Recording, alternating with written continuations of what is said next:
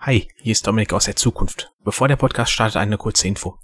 Leider hatte Andreas äh, starke technische Probleme mit seinem eigentlichen Mikrofon und musste auf ein Headset umsteigen. Daher ist die Qualität bei Andreas äh, deutlich schlechter, als ihr es sonst von uns gewohnt seid.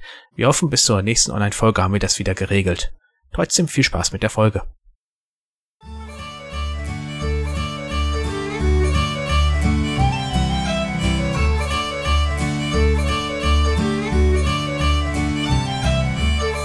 Hallo und herzlich willkommen zur neuen Ausgabe des Großen Wurfs, dem monatlichen Podcast der Würfelwerfer.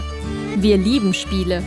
Und hier sind eure Gastgeber Jutta Wittkafel, Dominik Zöllner, Thomas List und Andreas Geiermann. Herzlich willkommen bei den Würfelwerfern. Hallo, liebe Hörende. Wir sind es wieder, eure Würfelwerfer. Mit mir vor den heimischen Mikrofons sitzen Jutta. Hallo. Der Dominik. Hallöle. Und Rocking Tommy. Hallo. Das habe ich jetzt abgeleitet, weil dein Bildschirmname ein Ö anstatt einem O hat. Das fand ich Ach so, sehr ja, ja. Motorhead von dir. Mhm. Ähm, ja, wir hoffen, es geht euch gut. Ähm, Pläne haben sich wieder äh, verworfen, mussten über den Haufen geworfen werden, weil das böse C-Wort wieder aufgetaucht ist. Äh, wir hatten so schöne Pläne. Wir wollten unser Weihnachtswichteln schön in der, in der muckeligen, äh, im muckeligen Werfer-HQ, ja, wollten wir es vor dem Ofen, wollten wir uns die Spiele gegenseitig wichteln, uns amüsieren und, und an Jutas Weihnachtsgebäck erfreuen. Ja, jetzt sitzen wir hier und machen das online. Auch schön. Äh, ich habe hier zumindest einen Tee. Ich auch.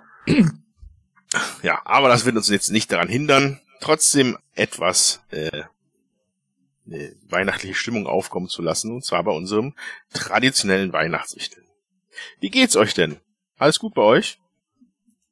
Ja, ich habe hier hinter mir den Adventskalender vom Kind hängen, den habe ich halt bestückt. Und äh, das Zweitkind ist ja aushäusig im anderen Land und hat ein, Aushäusig.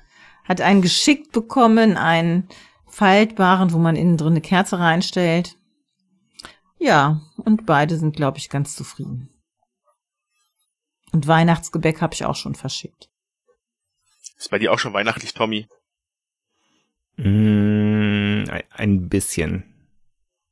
Es war ja, ich weiß nicht, also der, der November war nicht so prall, fand ich. Der war irgendwie sehr stressig und äh, teilweise auch doof. Aber der ist ja jetzt vorbei. Jetzt haben wir den 2.12. Ähm, heute, wo wir aufnehmen. Ja, tatsächlich Und- nehmen wir mal relativ äh, nah am Erscheinungsdatum auf, ja. Ja, und ähm, damit ist alles besser. Ich habe zwar keinen Adventskalender, aber ich habe auch schon Weihnachtsgebäck ge- gegessen und habe sogar heute auf der Arbeit Weihnachtsgebäck gebacken.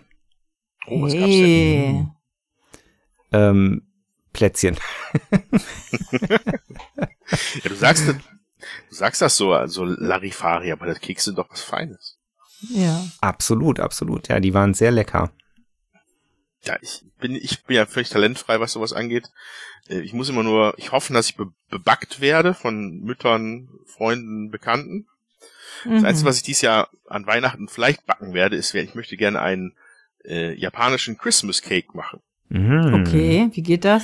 Äh, Das ist, glaube ich, einfach nur, also es ist irgendwie eine Tradition, die da wohl halt ob, ob, ob, abseits von jeglicher natürlich weihnachtlich-christlichen Tradition sich irgendwie gebildet hat, dass man an Weihnachten jemanden einen, ich glaube, es ist sowas wie eine Erdbeer, Erdbeer, Erdbeersahnetorte schenkt. Ach so, ja. Ja, der Lee hat hier so ein äh, Rezeptbuch, also so ein Kochbuch aus Japan.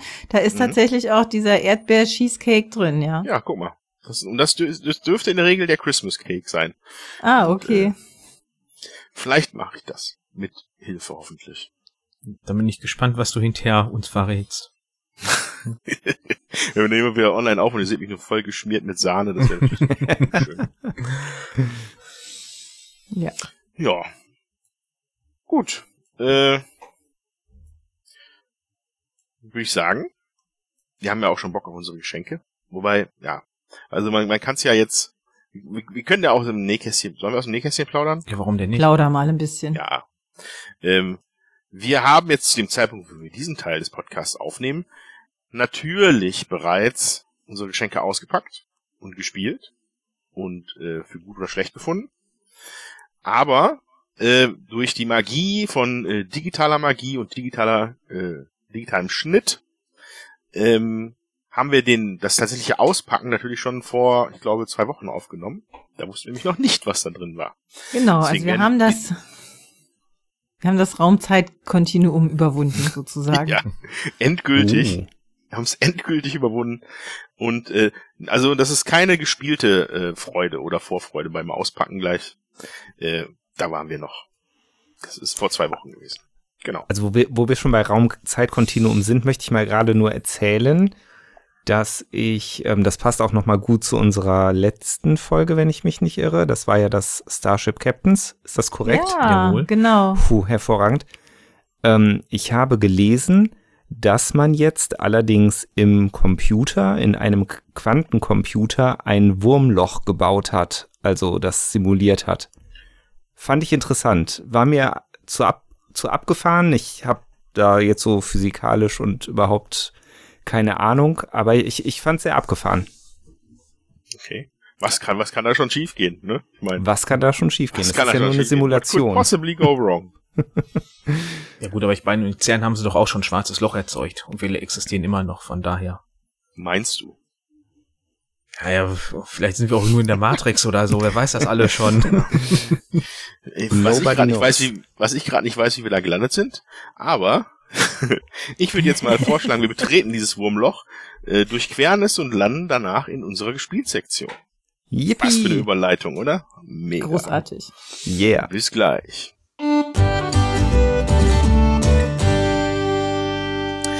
So, da sind wir in unserer Gespielsektion. Wer möchte anfangen? Ich guck mal oben rechts auf meinem Bildschirm und äh, sage Jutta. Ah, das ist schön, weil auf meinem Bildschirm oben rechts bist ja du. Also, ähm, ich habe verschiedene Sachen gespielt. Ich fange mal mit was an, worüber wir auch schon einen Podcast gemacht haben. Ich habe äh, in letzter Zeit mehrfach Arche Nova gespielt und ähm, paar Mal solo, aber ein paar Mal hat der Steffen auch mit mir gespielt. Und ich möchte einmal ähm, was dazu sagen, dass ähm, ja so der Unterschied zum nach den ersten Partien und jetzt nach einigen mehr Partien sozusagen, dass äh, weil ich denke, gerade in der ersten Partie, wenn man es irgendwie kennenlernt, fokussiert man sich da schon drauf, irgendwie vier Karten umzudrehen. Und da hat der Dominik in unserer Aufnahme damals schon gesagt, da hatte der ja schon einige Folgen hinter, äh, einige Partien hinter sich, äh, dass er das gar nicht mehr macht, dass er immer nur guckt, dass er drei Eine, Karten umdreht. Experimente in Gameplay. Genau, und äh, guckt, dass er halt mehr ähm, Verbandsmitarbeiter äh, hat, damit er einfach mehr Artenschutzprojekte unterstützen kann. Und je mehr ich jetzt auch gespielt habe, habe ich gemerkt, dass das tatsächlich auch wichtig ist, damit man da auch einfach schneller vorankommt, äh, um die Artenschutzprojekte zu unterstützen, sage ich mal, Partnerzoos hat und einfach da mehr äh, sozusagen machen kann. Und ähm, das fand ich jetzt sehr bezeichnend, weil der Steffen hat deutlich weniger gespielt als ich.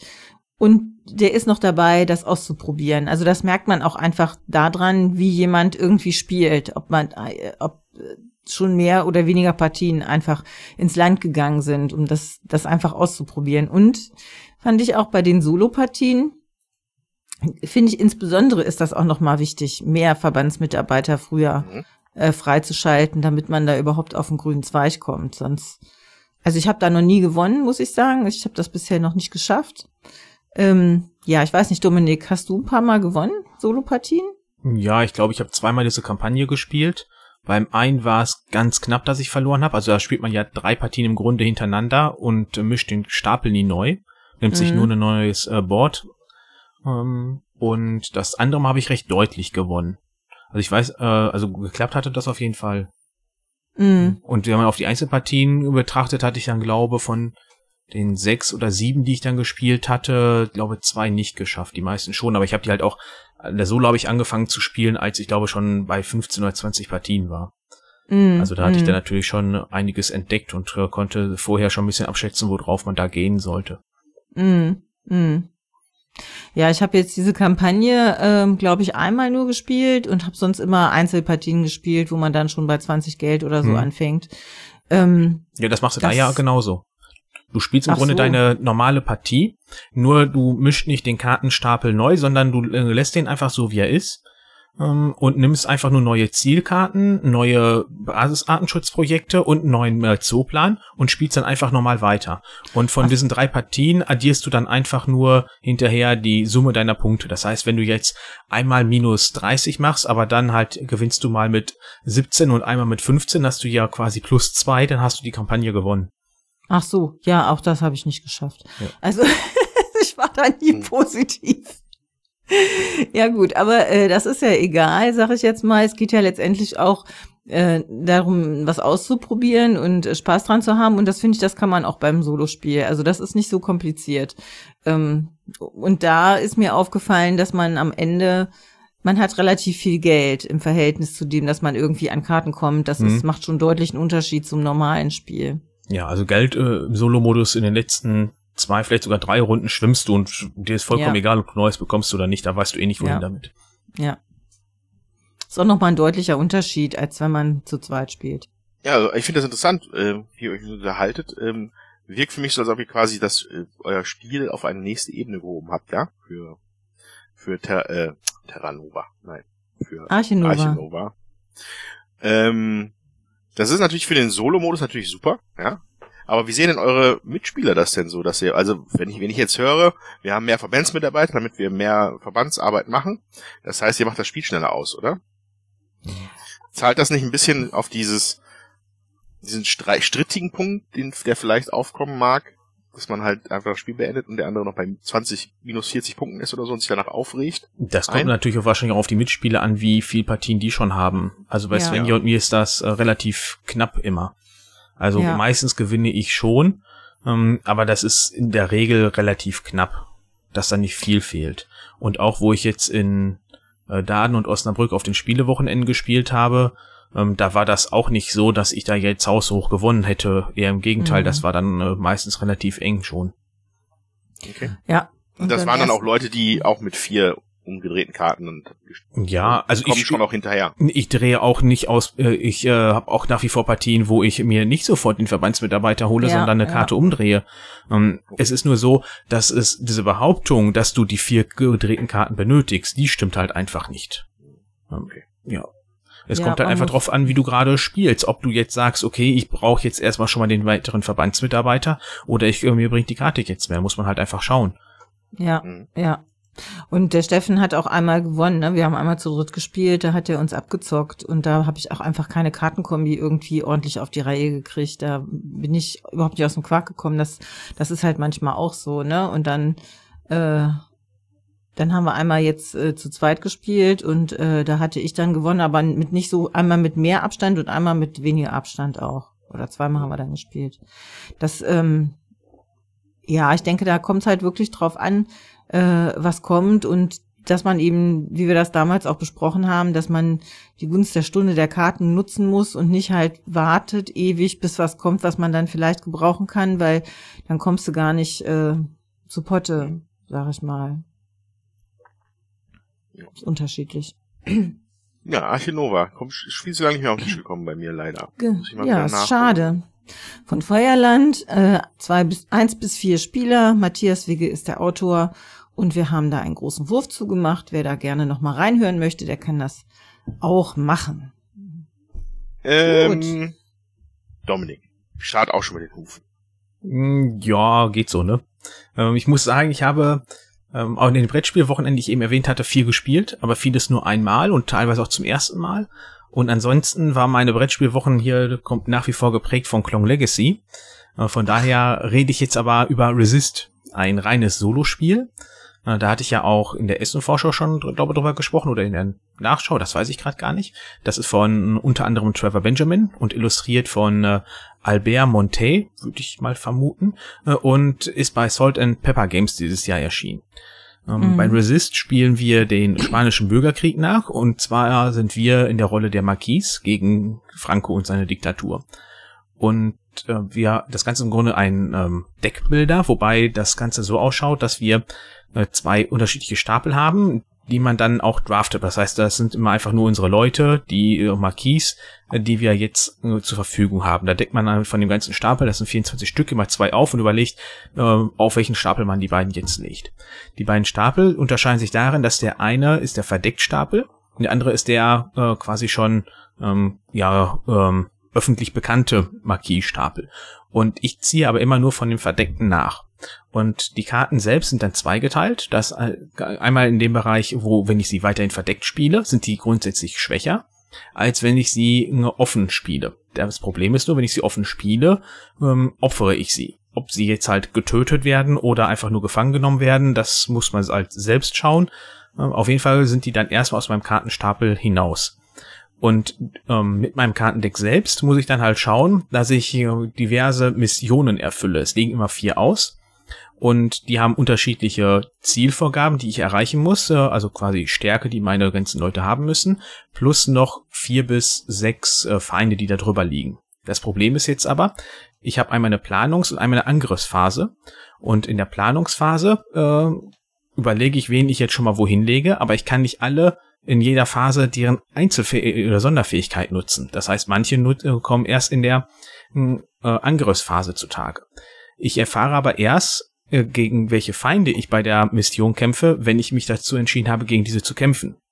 Das heißt, das ist so ein bisschen das Ungewisse. Ein paar Marquis haben die Fähigkeit, das mir das schon vorher zu verraten oder dass ich zumindest schon mal zwei aufdecken darf.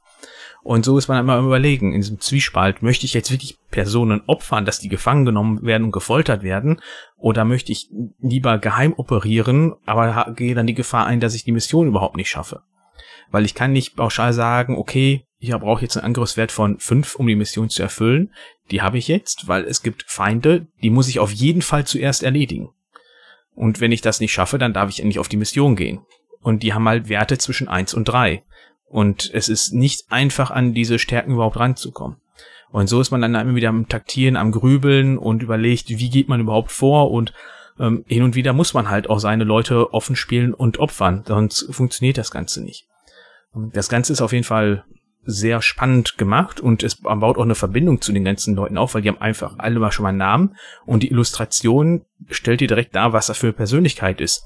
Da gibt es den Priester, den du eindeutig an seinem Kragen erkennst. Da gibt es den Rentner, der eigentlich mit seinem Gehstock da rumläuft. Ähm, es gibt den Bäcker, der gerade ein Brot am Backen ist. Oder es gibt die Mutter, die mit einem Teddy in dem Einkaufswagen gerade durchs Geschäft fährt. Also das suggeriert einem schon sehr deutlich, was man da gerade macht. Mhm. Und spielen kann man das entweder einfach in einer normalen Partie. Da hört man auf, wenn man meint, man hat jetzt ähm, dem Franco genug Schaden zugefügt. Oder man spielt eine von zwei Kampagnen, die da drin enthalten sind. Die eine baut sich einfach nur auf und wird schwieriger. Und die andere ist ähm, auf der Geschichte wirklich basierend. Da sind auch zwar nur drei Missionen, aber da wird dann wirklich dargestellt, wie das damals war mit einem äh, Flavor, nicht Flavortext, sondern mit einem begleitenden Text über die Geschichte damals. Mhm. Hm, bin auf jeden Fall äh, nach wie vor recht angetan von dem Spiel. Ähm, klar, das Thema ist nicht für jeden was, ähm, muss man halt äh, sich mit auseinandersetzen, äh, ob man das spielen möchte oder nicht.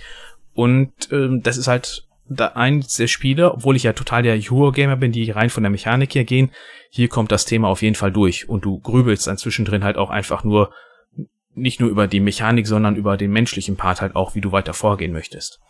Und das finde ich ähm, sehr interessant gelöst und gleichzeitig auch sehr interessant, weil ich dadurch auch wieder mehr geschaut habe, wie denn damals das Ganze abgelaufen ist mit dem ähm, Bürgerkrieg in Spanien und Franco äh, und was dann äh, der Zweite Weltkrieg damit zu tun hatte etc. und auch die Aufarbeitung, die ja in Spanien quasi nie stattgefunden hat und bis heute ein Problem darstellt. Ich wollte fragen, genau, in welchen zeitlichen äh, Rahmen ist das denn eingeordnet? Also in der Description steht hier Spain 1936 bei ja. Board Game Geek. Ja, dann wird das der Zeitraum sein. Also du bekämpfst ja direkt Franco zu der Zeit. Wobei das ja wahrscheinlich dann noch die Zeit des Bürgerkriegs ist, ne? Wo er ja, halt. Du, genau. Ähm, ja, ja, ja, das, also ja. die haben ja vorher Bürgerkrieg gemacht und dann. Interessant. Ja, interessant. Ja, also ich finde das bin total begeistert, wie qualifiziert ihr euch da geäußert habt. Ich bin da relativ unbedarft, äh, was diese Zeitepoche da angeht, in Spanien gerade. Ähm, was ich aber total interessant fand an deiner äh, Erläuterung, äh, Dominik, ist, ich habe oft bei diesen historischen Spielen, ich, ich nenne sie jetzt mal historische Spiele, wobei es halt ja auch nicht, ja, halt so Themen aufgreifen. Äh, keine Ahnung, was irgendwas alles wirklich von GMT und so. Ähm, das wirkt oft dann wie so eine, oftmals auf mich auch ein bisschen wie so Geschichtsunterricht. So, du hast halt super viele Infos dazu und liest auf allen möglichen Karten irgendwelche äh, Nuggets zu Sachen. Während du jetzt gesagt hast, du hast halt da so eine, äh, ja, also eine e etwas emotionalere Erfahrung als statt als eine rational äh, Historienerfahrung gehabt in dem Spiel. Das hm. finde ich ja schon mal sehr interessant. Ja, aber es ist halt kein GMT-Spiel. Du hast hier auf den, ja, GMT ist ja meistens diese Card-Driven Games, wo du einmal den Kartenwert hast, den du für eine Aktion nutzen kannst, oder den ähm, Event von der Karte selber. Und mhm. der beruft sich ja grundsätzlich auf ein historisches Ereignis, was da kurz mit erklärt ist. Das ja. findet hier ja nicht statt. Du hast hier die Missionen, okay. wo kurz was dabei steht, dass du da jetzt halt von Franco irgendwie das Hauptquartier oder irgendeine Brücke da, weil da was Besonderes war, das angreifst. Aber das hast du hier nicht, während du deine Aktion selber planst. Da hast du wirklich nur ähm, dein Charakter, der ist in zwei Teile aufgeteilt und dann hast du links ein Bild und rechts ein Bild und darunter steht dann einmal, was die für Aktionen machen können. Aber da ist, ist der geschichtliche Teil nicht mit so integriert wie bei einem äh, Spiel von GMT, mhm. zumindest die, die ich jetzt von GMT okay. kenne. Okay, okay. Äh, dann dann habe ich das, glaube ich, einfach nur implizit angenommen, weil äh, das ist halt einfach explizit das Thema Franco, Bürgerkrieg, Marquis, äh, ja, hat, hat mich direkt dazu verleitet, darüber nach, das daran zu denken, dass es halt eher so ein bisschen äh, dokumentarisch auch ist. Ja. ja, also es gibt in der Anleitung und gerade in dem Szenariobuch Erklärung dazu, was dann da teilweise stattgefunden hat. Das auf jeden Fall. Mhm. Also es ist jetzt nicht, dass die das einfach nur da hingepackt haben, wie es ein Eurogame häufig macht mit im Mittelalter. Dass man einfach nur sagt, mhm. das spielt jetzt im Mittelalter und ähm, alles andere wird außen vor gelassen. Das ist hier bei weitem nicht mhm. der Fall. Wie ist denn die Illustration? Also ich habe das Cover gesehen. Das fand ich äh, schon sehr interessant. Mhm. Dann habe ich äh, mich mit dem Text des Spiels beschäftigt, um was es geht. Und äh, dann habe ich das erstmal ad acta gelegt für mich, sag ich mal. Und dann ist ja auch auf Englisch, das finde ich auch nicht immer so easy peasy für mich. Ähm, aber ich fand, ähm, fand das Cover schon recht cool. Wie ist denn die Illustration im Spiel? Auf den Karten? Hm, die geht in die, der Zeichenstil ist wie auf dem Cover. Und der mhm. ist halt auch in diesem Farbton gehalten. Ähm, und ich finde das braun-rot. Ne? Genau, ne? ich finde das auch sehr gelungen. Das passt dazu gut. Und auch, dass die äh, Persönlichkeiten dann, wenn sie verdeckt operieren, zivil dargestellt und sagen wir harmlos dargestellt werden, während sie in der äh, öffentlichen oder aggressiven Seite auch mit Waffen symbolisiert mhm. werden, weil sie ja halt mhm. dann wirklich stärker gekämpft haben. Ähm, mhm. Auch so wie das unterstützt, wie die da agiert haben. Mhm. Ich finde, das ist ja so ich sag mal, grob ein älteres Comic-Design, ne, finde ich. Also so kommt's rüber, als wäre es halt ein altes Comic. Genau, ja. Ähm, ja, also, also mich spricht's auch an, auf ja. jeden Fall. Also auf dem Cover von, also beziehungsweise vom Cover das Bild, finde ich, geht so ein bisschen in die Richtung von Tim und Struppi, würde ich bald sagen. So wie die Persönlichkeiten jetzt einfach nur die Gesichter dargestellt ja. sind. Mhm. Ja. Ja, also von mir eine äh, gute Empfehlung zu dem Spiel. Mhm. Ich habe es mir in Essen geholt beim Verlag direkt äh, für 25 Euro, finde ich das sehr fair. Ähm, ja. Auch wenn man hier wieder sagen müsste, es ist schon nur so eine kleine Schachtel, die ist ungefähr so groß wie die Cosmos Zweier Spiele. Ähm, auch da könnte es noch kleiner sein. Ähm, aber äh, mhm. ist trotzdem vollkommen okay. Ja gut, ich denke, das ist ja auch echt Produktionsaufwand, das darf man nicht vergessen. Ne? Nee, nee, also den Preis finde ich vollkommen in Ordnung. Es meinte nur, dass die Schachtel wegen mir ruhig noch hätte kleiner sein können. Ich hätte den Preis so, so, oder ja. so bezahlt. Ja, ja. Ja, das ist ja auch so ein Thema, ob man die Preise an die Schachtelgrößen äh, anpasst oder ob man einfach guckt, dass man eine kleine Verpackung macht und trotzdem den gleichen Preis einfach nimmt, weil das Spiel halt so viel wert ist, ne? Das äh, ist halt auch, was will ich an Verpackungsmaterial rumstehen haben? Luft im Karton sozusagen, mhm. der mir das Regal äh, zumüllt. Aber das können wir, ist ein anderes Thema. Das stimmt. Tiny Epic Resistance. Das wär's. Ja, in so eine Schachtel würdest du aber alles reinpassen. In die Tiny Epic. Mhm. Okay. Und davon ist sie im Verhältnis dann halt doch noch doppelt so groß. Hm. Ja. Und Andreas, du wolltest bestimmt auch noch was erzählen oder möchtest du dich gerne noch weiter über Resist unterhalten? Wenn du noch was hinzuzufügen hast, kannst du das gerne tun. Nee, also ich habe hm, das, was ich sagen wollte und was mir eingefallen ist, ähm, hm, habe ich soweit erzählt. Ähm, Und jetzt, wer weiß, wie ins Detail gehen, ich glaube, das lohnt sich jetzt dann auch nicht. Vor allem nicht, wo ich der Einzige bin, der es gespielt hat. Ja, okay. Äh, historische Solospiele. Ich habe hier noch Neverho Wars, habe ich mir ausgeliehen. Oh, das möchte ich auch gerne mal spielen. Muss ich, muss ich hier mal auf den Tisch bringen, habe Ja. ich noch nicht mal aufgemacht, aber. Das steht auf meiner ich. Wunschliste für Weihnachten. Aber ich glaube nicht, Ah, dass ich ja. das bekomme, weil das glaub momentan vergriffen ist. Ist ein schönes Spiel. Wir haben das hier auch stehen. Steht bei uns gerade im Wohnzimmer. Mhm. Ich habe es mir bei Ben geliehen. Ich glaube, das war. Wie lange ich das noch haben darf, bis ich es zurückhaben will. Okay. Hm. Kommen wir von einem Spiel, was ich nicht gespielt habe, was sehr viele Spiele sind, zu einem Spiel, das ich dann doch am häufigsten gespielt habe im November, mit ganzen zwei Partien, was wiederum sehr traurig ist. Aber ich möchte gerne mal den ersten Bericht geben zu Atiwa. Hm. Ähm, das wäre, ich sage der erste Bericht, weil es sicherlich nicht der letzte sein wird. Nicht zwingend, weil ich mich jetzt in, in blinder Begeisterung versetzt hat, das Spiel, sondern weil ich das Gefühl habe, dass ich da noch ein paar Schichten abblättern muss, bis ich das halt wirklich äh, für mich so bewertet habe, das Spiel. Ich habe jetzt drei Partien hinter mir, alles, alles Zweispielerpartien. Und äh, ja, bei Ativa handelt es sich um das neue Kennerspiel von Uwe Rosenberg. Ähm, die Illustrationen sind äh, von Andy Elkerton und es ist bei Lookout Games erschienen 2022. Äh, hab ich auch in Essen geholt.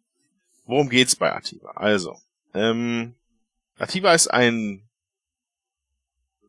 ich hätte jetzt gesagt, ein, ein typischer Rosenberg. Das passt eigentlich gar nicht, weil es ist meiner Meinung nach kein typischer Rosenberg, zumindest kein typischer Rosenberg, wie ich ihn kenne. Auf jeden Fall ist es ein, das Rosenberg-Spiel, das äh, im Ghana des, der, der Jetztzeit verortet ist, was ja erstmal eine interessante Wahl ist. Und ähm, in dem Spiel geht es, also ich glaube, dass das sagen wir mal, es geht darum, es ist, war die der Plan, ja, es war, es war die Absicht da, eine Art ökologischen Kreislauf darzustellen, den dort einige äh, Farmer für sich entdeckt haben. Und zwar äh, ein, ein Zyklus, in dem ein äh, Flughunde halt einen wichtigen Bestandteil äh, halt äh, erfüllen, ja. Flughunde fressen Früchte vom Baum, fliegen herum, verteilen dadurch die Kerne der, der, der Früchte in der Gegend herum und da wachsen dann neue Bäume. So. Das ist wohl ein, äh, es gibt auch Reportagen drüber, die es halt, äh, halt schildern als halt einen relativ, äh, ja, nicht revolutionären Ansatz, aber auf jeden Fall einen sehr interessanten Ansatz, wie man nachhaltig da eine Wirtschaft aufbauen kann in Ghana, ja.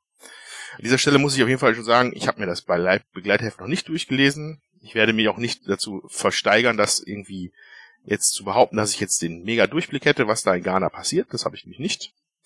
Ähm, ich kann nur sagen, wie es halt im Gameplay jetzt bei Ativa dargestellt ist. Und ähm, da ist es erstmal ein übliches Worker Placement Spiel. Jeder Spieler hat äh, drei Miepel. Es gibt einen Hauptspielplan, der wiederum das ist wieder relativ typisch Rosenberg halt verschiedene Aktionen ermöglicht.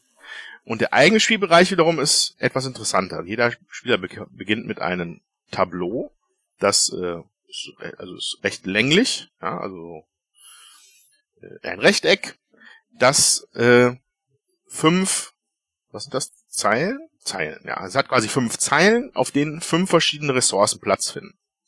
Interessant daran ist, das eigene Tableau ist zu Beginn des Spiels komplett voll mit den Ressourcen. Ja? Also das ist, man hat die ganzen, man muss da jede Menge Holzteile und Pappteile drauflegen. Und unterhalb des Spielplans, äh, unter, unterhalb des Spielertableaus beginnt man mit einem Dorf. Ne? Das ist eine, so eine 77 mal 70 Millimeter große Karte, die äh, in acht Felder unterteilt ist. Und ähm, das ist das, wo man quasi seine Ressourcen nachher anbaut. Ja? Ist erstmal ein unüb unübliches Setup für mich. So, ich kannte es so nicht. Es mag sein, dass es vielleicht irgendein altes Rosenberg gibt, das das schon mal implementiert hat, aber ich kannte es jetzt so noch nicht. Und ähm, genau, und dann finden auf diesen auf diesen Karten, die man auch noch zusätzlich kaufen kann oder äh, vom Stapel bekommt, ähm, finden die Ressourcen dann Platz. Und je mehr Ressourcen man von seinem Tableau runterbekommt, desto mehr Siegpunkte hat man am Ende. Ja? Weil es geht da auch wie bei allen anderen Rosenberg-Spielen um Siegpunkte. Und ähm, Teil des ja, ich hätte jetzt fast moralisierenden, der Moral, dieses moralisierenden Ansatz des, des Spiels ist, dass man halt Familien ansiedelt. Das ist auch die Leiste, die die meisten Siegpunkte am Ende des Spiels gibt. Aber eine, die Familienplättchen haben eine Vorder- und eine Rückseite. Das ist die, äh, die normale und die ausgebildete Familienseite. So. Solange man unausgebildete Familien in seinem Spielplan eingepuzzelt hat oder, oder abgelegt hat, äh, kann es will der, will der Autor darauf hinaus, dass diese Familien halt in irgendwelchen Goldminen nach Gold schürfen, dadurch Umweltverschmutzung in Ghana passiert.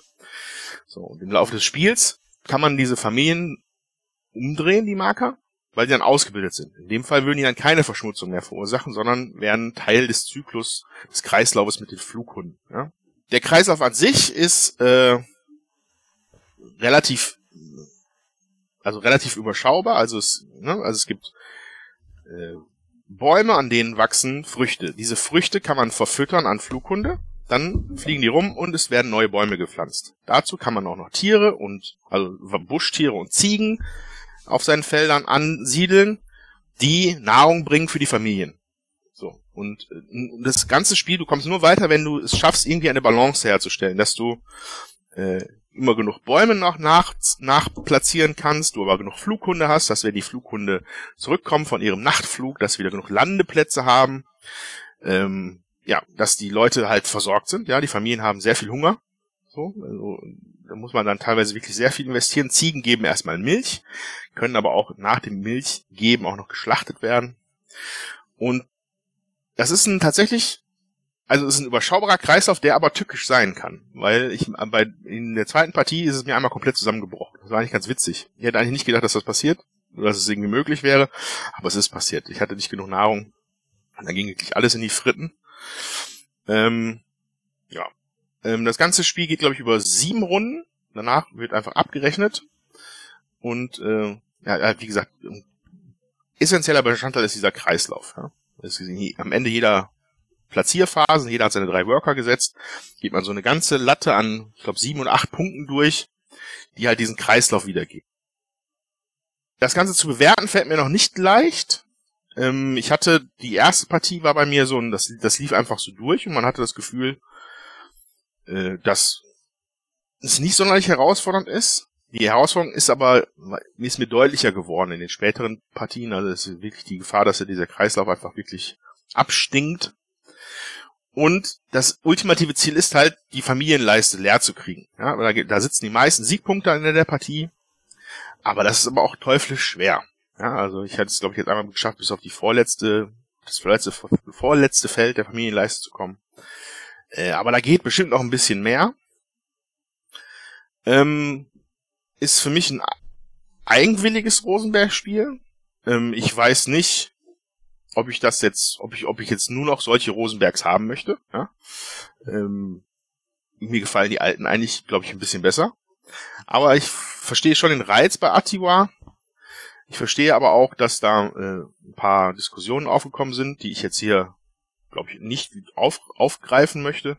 Ich finde, ein Kritikpunkt, den, den muss ich Rosenberg und Lookout Games aber sicherlich gefallen lassen, ist, dass auf äh, Fest für Odin hast du Wikinger drauf, auf Agricola hast du eine Bauernfamilie drauf, auf Nussfjord hast du eine, hast du jede Menge Fischer drauf dem Bild.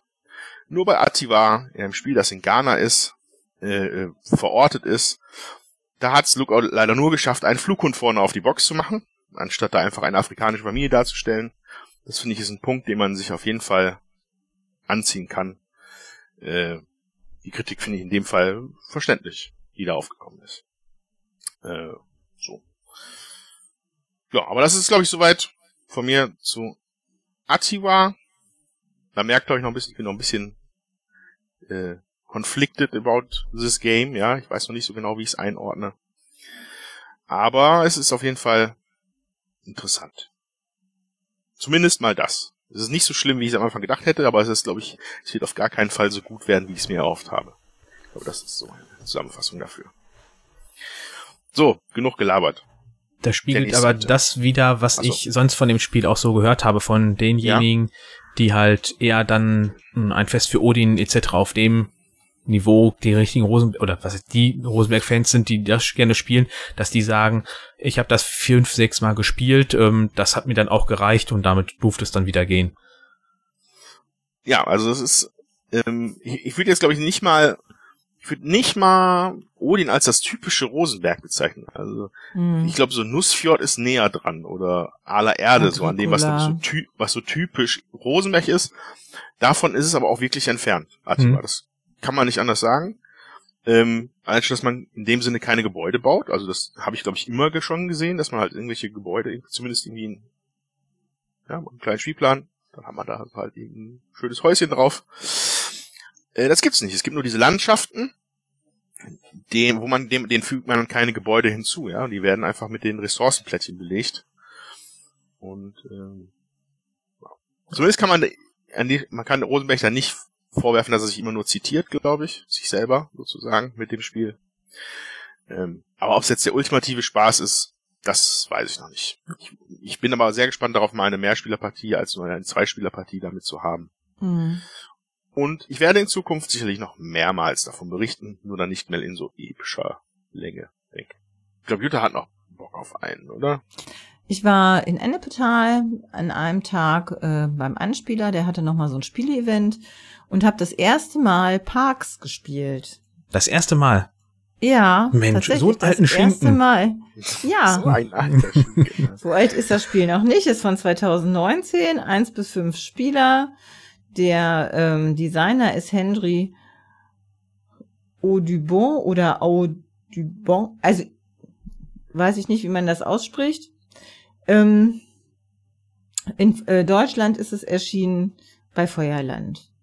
Dauert 30 bis 60 Minuten, Alter 10 plus. So, und ähm, ja, ich hatte tatsächlich das erste Mal äh, die Gelegenheit. Das ist ein Spiel, ähm, da geht's darum, äh, Ressourcen zu sammeln und das ist ganz geschickt gemacht. Man, äh, es wird so ein Wanderweg abgebildet. Auf dem Wanderweg, ähm, der besteht aus einzelnen Plättchen. Jede Runde kommt da ein Plättchen hinzu und äh, man hat zwei Wanderer, mit denen man diesen Wanderweg bestreitet und es dürfen nie äh, zwei Wanderer auf dem gleichen Feld stehen, es sei denn, man macht ein Lagerfeuer da. Äh, man hat dann so ein Lagerfeuerplättchen. Am, Ende dieses Wanderwegs ist ein, ähm, ja, sag ich mal, so ein, so ein Ziel, ähm, wo man sich entscheiden kann, ähm, was man macht, ob man ähm, eine Karte aus der Auslage äh, nimmt, die einem das Spiel verbessern hilft, oder ähm, ob man die gesammelten Ressourcen äh, gegen, ähm, wie nennt sich das? Gegen Paar, also gegen Karten, gegen Siegpunktkarten eintauscht. Ähm, das kann man eben machen. Und auf diese äh, Siegpunktkarten, also auf diese Parkskarten, sage ich mal, da kann, können mehrere Leute draufgehen, die Ressourcen gegen äh, Siegpunktkarten eintauschen und die ähm, andere Sache äh, kann man halt nur machen, äh, da gibt's halt nur ein Feld für oder zwei Felder sozusagen. Und der Trick bei dem Spiel ist halt wirklich zu gucken, dass man äh, an möglichst viele Siegpunkte kommt. Man hat auch noch zwei Karten, wo drauf steht, ähm, so bestimmte Ziele, die man erfüllen soll. Da kriegt man auch noch mal Punkte für. Man kann Fotos machen, das gibt äh, Siegpunkte und man sollte versuchen, möglichst viele Sachen einfach zu erfüllen und so Hilfskarten eben auch zu sammeln, die einem eben auch noch mal mehr Punkte, also mehr Ressourcen ermöglichen, dass man mehr Punkte machen kann sozusagen. Das fand ich richtig cool, muss ich sagen. Also es ist so ein kleines Spiel mit einfachen Mitteln, aber trotzdem ähm, ja doch ein bisschen thinky. Also äh, ja, man muss schon nachdenken, wie man seine Männchen da setzt. Wir haben das äh, zu dritt gespielt und äh, ja, fand ich sehr interessant, hat mir richtig gut gefallen, muss ich sagen. Und wie lange habt ihr zu Also- dritt gespielt? Oh, wir haben mit Unterbrechungen gespielt. Dazwischen war irgendwie noch ein Quango-Turnier. Ähm, ja, ich denke, halbe, dreiviertel Stunde vielleicht. Okay. Irgendwie so. Mhm. Weil ich kenne das nur zu zweit und zu viert und zu viert finde ich wird das schnell äh, etwas lang das Spiel, weswegen ich es Mhm. bisher dann lieber zu zweit spiele. Aber ich mag das auch nach wie vor, weil ich finde dafür, dass es so schlichte Regeln hat, bietet das nach wie vor viel zu überlegen, ob wie weit ich jetzt mit meinem Wanderern gehe, ob ich jetzt einen großen Schritt wage oder ob ich mit einem erstmal durchlaufe und den zweiten danach ziehe, mit dem Risiko, dass ich dann hinterher ja den letzten nicht mehr setzen darf, wenn der nur alleine auf dem Wanderpfad ist. Genau, Äh, das war eine Regel, die habe ich noch vergessen. Ja, also es ist Genau. ein sehr schönes Spiel, also auch schön illustriert, wirklich. Die Parks, die dabei sind, das sind ja die offiziellen ähm, ähm, Poster von den Nationalparks in den USA. Das ist ähm, Ja. wunderbar gemacht. Und da ist auch mal ein Inlay drin, was sehr super funktioniert. ja, Ähm, Hat nur den Nachteil, die Erweiterung passt nicht mehr mit rein. Nein! Ach Ja, ist so, ja gut. Genau, also ich hatte, ich hatte mir Parks mal ausgeliehen für Woche zwei. Ähm, fand, ich kann da vieles von widerspiegeln. Ich fand's nicht, ich glaube, äh, dann nicht, nicht so fesselnd vom Gameplay, dass ich das dann irgendwie in den Betracht gezogen hätte für mich selber. Ähm, aber das war, es ist halt ein absoluter Hingucker. Ja, also die, diese, äh, diese Illustrationen von diesen, diese, diese Travel-Poster-Look, den diese Karten da haben von den Parks, das strahlt einen förmlich an. Das ist, wenn man diese Karte Mhm. hat. Das ist, Mhm. das ist wunderschön. Ja. Äh, Ich meine, ich hätte auch schon mal im Rahmen der Gespielsektion irgendwann darüber gesprochen und da hatte ich glaube auch schon gesagt, dass das ein Spiel ist, das ich immer wieder gerne mal spiele, aber ich muss das nicht regelmäßig spielen, weil Mhm. dafür bietet es dann jetzt nicht so viel Abwechslung und Wiederspielreiz. Also ich finde, für mich ist das halt auch ein Familienspiel, so, ne? Also das, ich finde, oder auch gut als Absacker oder als, also Starter ist es auch schön. Ähm, aber ich hatte ähm, den Nachfolger auch schon mal gespielt, Trails. Und das war ja noch runter, oder ist noch runtergebrochener, finde ich. Ja, ja, das, Und das- die wollen, mit wollen sie auch wirklich richtig an die Familien rangehen. Ja, und da, also das hat mir überhaupt nicht gefallen. Das fand ich für mich tatsächlich belanglos so. Und deswegen war ich sehr positiv überrascht äh, von Parks und habe gedacht, oh, das ist aber schön. Also ähm, ja, und da ich das ja auch noch nicht gespielt hatte und die Möglichkeit jetzt halt wahrgenommen hatte, muss ich sagen, das hat mir wirklich gut gefallen. Also es ist nicht zu einfach und es sind interessante Entscheidungen dabei. Ja, klar, man will das nicht dauernd, also man wird das nicht dauernd spielen wollen und ich finde es auch, ist bestimmt auch nochmal interessant, äh, mit anderen Leuten zu spielen, als mit immer nur den gleichen. Einfach weil ähm, da vielleicht die anders ähm, an die Sache rangehen.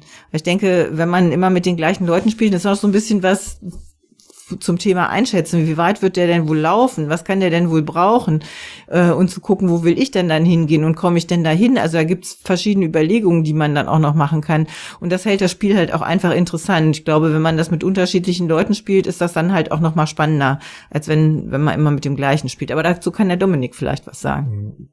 Ja, aber selbst äh, wenn ich das mit Svenja nur zu zweit spiele, ich weiß nicht, wie viele Partien wir da jetzt haben, aber du hast trotzdem immer wieder unterschiedliche Herangehensweisen. Mal holt man sich eher die Rucksäcke, damit man da was mit Mhm. dem Wasser nutzen kann. Dann äh, hast du eine Karte, die dir von Anfang an erlaubt, dass du besser auf diese Aufwertung dann äh, gehen kannst. Mhm. Selbst dadurch hast du schon immer wieder unterschiedliche Ja. Schritte. Ja, das stimmt. Es ist auf jeden Fall äh, dafür, dass das Spiel so klein ist, ähm, ähm, ist da einfach viel drin in der Schachtel und hübsch aufgemacht. Also schönes Spiel, kann ich wirklich empfehlen. Zwar erst nach einer Partie, aber selbst Dominik sagt, er spielt es immer gerne nochmal. das ist, glaube ich, recht kostspielig, wenn mich nicht alles täuscht. Ich glaube, das war auch einer der Gründe, warum ich mir das damals. Ja, ich glaube, das liegt bei abgeschickt 45 Euro oder sowas. Ja, ne, das, also das wird mich jetzt auch abschrecken, Mhm. muss ich sagen. hab. Aber es ist ein schönes Spiel. Das kann man, das sollte jeder mal für sich mal, einfach mal ausprobiert haben. Das ist wirklich ein Ja. kleines, eine kleine Besonderheit. Ja. Jawohl. Gut. Ähm, ja, da wir uns äh, noch was schenken, geschenkt haben, das gespielt haben und auch noch besprechen wollen, ähm, würde ich sagen, wir machen ein Schleifchen hier um diese Gespielsektion, damit es weitergeht. Ihr könnt euch jetzt die Vergangenheitswürfelwerfer anhören, wie sie äh, wie kleine Kinder unterm Weihnachtsbaum einen äh, ihre Geschenke ausgepackt haben. Und äh, wir hören uns das auch an. Und danach hören wir, hören wir uns wieder, Gegenwartswürfelwerfer und ihr mit der Besprechung der Wichtelspiele. Bis gleich.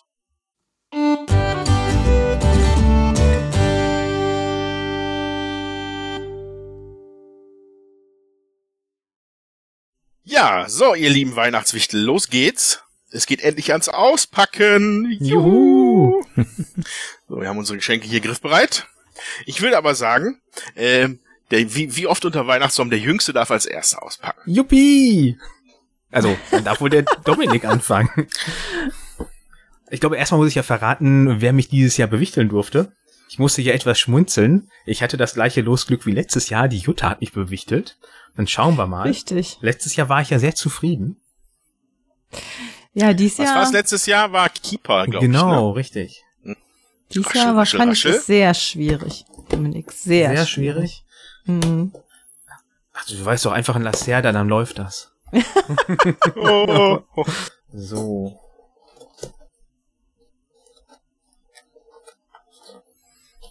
Oh, ich bin schon ganz gespannt. Herzlichen Glückwunsch. Eine wilde Ratte. Nein. Biblios. Quill and Parchment. Aha. Okay. Halt es mal in die Kamera, bitte. Das sieht doch einfach schon mal ansprechend aus. Ja. Auf der Rückseite erkenne ich, dass das anscheinend ein Roland Wright ist. Wir drehen mal. So, Ja. so. Ja. Mit soll Dann- mit einem interaktiven Element sein. Okay. Dankeschön, Jutta. Dann Bitte? bin ich gespannt. Also, Ich auch. Das klingt aber sehr, sehr vage, sehr vage, oder? Ein interaktives Element. Dieses Spiel behält, er beinhaltet Dinge Nein, aber und das soll also, Interaktion. Für Spielt. ein bis vier Spieler ab 14, 40 Minuten. Das ist schön, dann kann ich jetzt auf jeden Fall auch Solo spielen. Und von letztem Jahr, also so was Neues. Ich vermute mal, du warst in Essen auf der Jagd. Haben wir den Autor schon genannt? Äh, Steve Ähm. Finn. Ach so. Verlag Dr. Finn's Games. Ach ja, guck Geil. mal. Selfmade Man. Ja. Art and Ja, Graphic wunderbar. Design bei Akka Hulzebos. Das ähm, hört sich auch gut an. Ja. Schauen wir mal. Sehr ich gut. bin gespannt. Sehr gut, sehr gut. Ähm, Andreas, du bist das nächste Küken.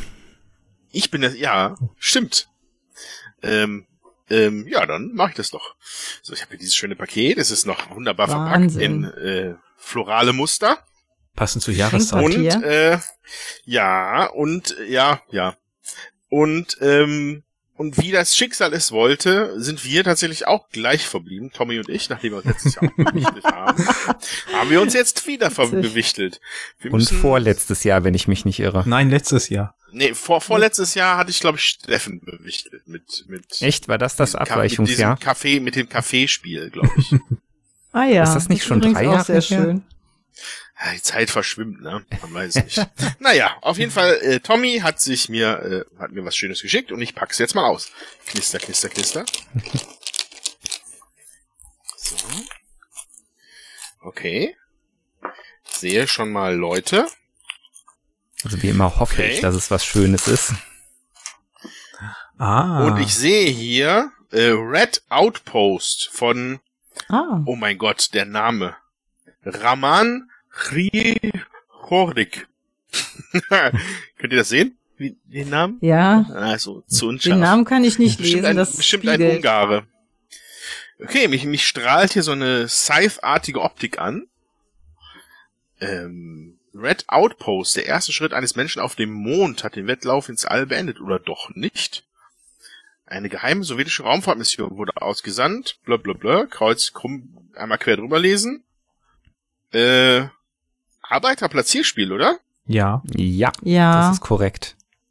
mit sozialistischem Hintergrund auch, meine ich, ne? Hm. Lol. Finde ich gut. Finde ich lustig. Äh, Habe ich schon öfters Ja, vorgestanden, um mir das mitzunehmen. Ich bin gespannt, was du berichtest. von Lifestyle Board Games ab 10 Jahre, 2 bis 4 Spieler, 30 bis 60 Minuten. Ja, wunderbar. Das ist doch super, Tommy. Vielen Dank. Ja, also ich bin, bin sehr gespannt, was du, was du berichten wirst. Werde ich tun. Ja. Worker Placement, da macht man bei mir ja nie was, macht man bei mir ja nie was falsch. Ja, also es klang für mich auf jeden Fall auch interessant und also der, der Beschreibung nach, die ich so gelesen habe oder was für mich rüberkam, habe ich gedacht, das könnte tatsächlich für dich auch interessant sein, aber das werden wir ja dann sehen. Ja, dann ist Tommy jetzt dran. Dann greife ich mal hier nach links und halte ein Paket in die Kamera. Ah, ja, ja. Ja. Ich glaube, es ist nicht, auch muss ich da drin nochmal äh, was öffnen? Also es ist jetzt keine, keine Geburtstagsverarschkiste oder so. Das ist, es ist ein ganz reguläres Also es Paket. sind jetzt nicht immer kleinere Kartons drin. Nein, ich dachte mir, dass, äh, Das ist tatsächlich ein Spiel, das ich auch schon häufiger gesehen habe. Ah, Switch and Signal. Äh, Viel Spaß. irgendwie spiegelverkehrt. also in der Kamera. Gemeinsam ans Ziel. Sehr schön. Kosmos. Ähm, hier steht bestimmt auch irgendwo, wer es gemacht hat. Ähm, David Thompson. Illustration Klaus Stephan. Und Grafik Antje und Klaus Stephan. Ja, ein Eisenbahnspiel. 10 plus 2 bis 4 Spieler. 45 Minuten. Für kooperative Eisenbahner, genau. die mehr planen als. Glück haben. Also das klingt ganz hervorragend. Cool, freue ich mich. Bin ich sehr gespannt. Ja, ja, beim, ich war beim Thema Eisenbahn war ich mir nicht so sicher, aber es sah irgendwie trotzdem nett aus und ich wollte Koop, dachte ich mir, ist doch bestimmt schön für die Familie. Doch, mega cool. Sehr, sehr Ja. cool. Dankeschön. der Tommy spielt ja auch gerne Zug um Zug. Also der Ja. mag Eisenbahnspiele. Absolut. Dominik hat, Dominik hat gerade so, so bedeutungsschwanger viel Spaß damit gewünscht. Ja, ich habe es einmal Was ich gespielt. Ich hab's, fand das echt cool. Ah, das ist gut. Ja. Das ist gut. Hm? Optimal. Alle, alle Entwarnungen sie können gegeben werden. Super. Und ihr habt sogar alle Glück gehabt, dass ihr nicht kooperativ mit mir spielen müsst. So, dann bin ich ja jetzt dran, ne? Jawohl. Hurra! Ich halte das Paket mal in die Kamera. Ist auch nicht ganz so groß wie das vom Tommy. Ungefähr so groß wie das vom Dominik. Und äh, ja, mal gucken. Ich versuche das jetzt auszupacken, währenddessen ich hier den Popschutz äh, Abreiße. ja, Esse. aufrecht versuche zu erhalten, dass er sich nicht vom Mikro löst. Ich muss den ja immer mit der Hand irgendwie zusätzlich auch noch. Cool! Da freue ich mich. Okay. Ja, worüber Sehr denn? Schön. Äh, Cotton Club 1923. Und zwar ist es ein Worker Placement Spiel im Jazz Club, Club sozusagen. das hört sich Gemacht gut hat's an. Po Cards und es ist von Pedro Soto. Äh, also die Grafik äh, ist von Pedro so Soto. Äh, Verlag Looping Games und auf Englisch. Und damit hat er auch sichergestellt, dass wir es tatsächlich nicht haben, weil das ist ja bei uns auch immer schwierig. Ja, sehr cool. Ich freue mich. Der Dominik hatte, hat sich das auch gekauft, ne, Dominik? Nein, ich habe mir das nicht gekauft. Du hast das nicht? Nein. Aber du hast die anderen aus Er der will, Reihe. sich das, er will sich das Ach, leihen. du hast Nein. das schon. ja, ich habe das das in schon Essen für mich dich. Ja, natürlich. Und dann kommst du Ja, an und fragst cool. mich, was soll ich mir denn von dem Verlag kaufen? Und ich dachte mir so gar nichts. Ich habe dann auch letztendlich nichts gekauft, weil ich gedacht hatte, ähm, ach ja, auf Englisch und so, ich weiß gar nicht, wie, ob ich das mit dem Steffen spiele. Und wir hatten ja auch schon, ich hatte schon einiges eingekauft und Mhm. deswegen ist es sehr schön, dass ich das bekommen habe. Vielen Dank. Sehr gerne. Ich freue mich. Dann muss ich mal den Steffen fragen, ob das tatsächlich auch mit mir spielt. 60 Doch, Minuten, bestimmt. 12 Mach dir eine plus. schöne Jazz-Playlist an. Ja, genau, ein bisschen Jazz anmachen, dann geht das bestimmt. Genau, also das können wir auf jeden Fall machen. Ja, ich freue mich. Sehr cool. Sehr cool. Ja, perfekt. Sehr schön. Das hört sich ja Da gut an. Bisher erstmal alle zufrieden. Also ich Ja. ich habe auch, ge hab auch beobachtet, hat keiner so ein Zitronengesicht gemacht. Scheint alles zu passen. Noch Ist ja auch nicht zumindestens. so einfach, ne? Gut, ähm, dann würde ich sagen, äh, an dieser Stelle sind wir dann fertig und werden uns jetzt in unsere äh, äh, Brettspielblasen zurückziehen, in denen wir unsere Spiele spielen können. Und äh, dann werden wir davon gleich berichten. Genau. Bis gleich. Bis gleich. Tschüss.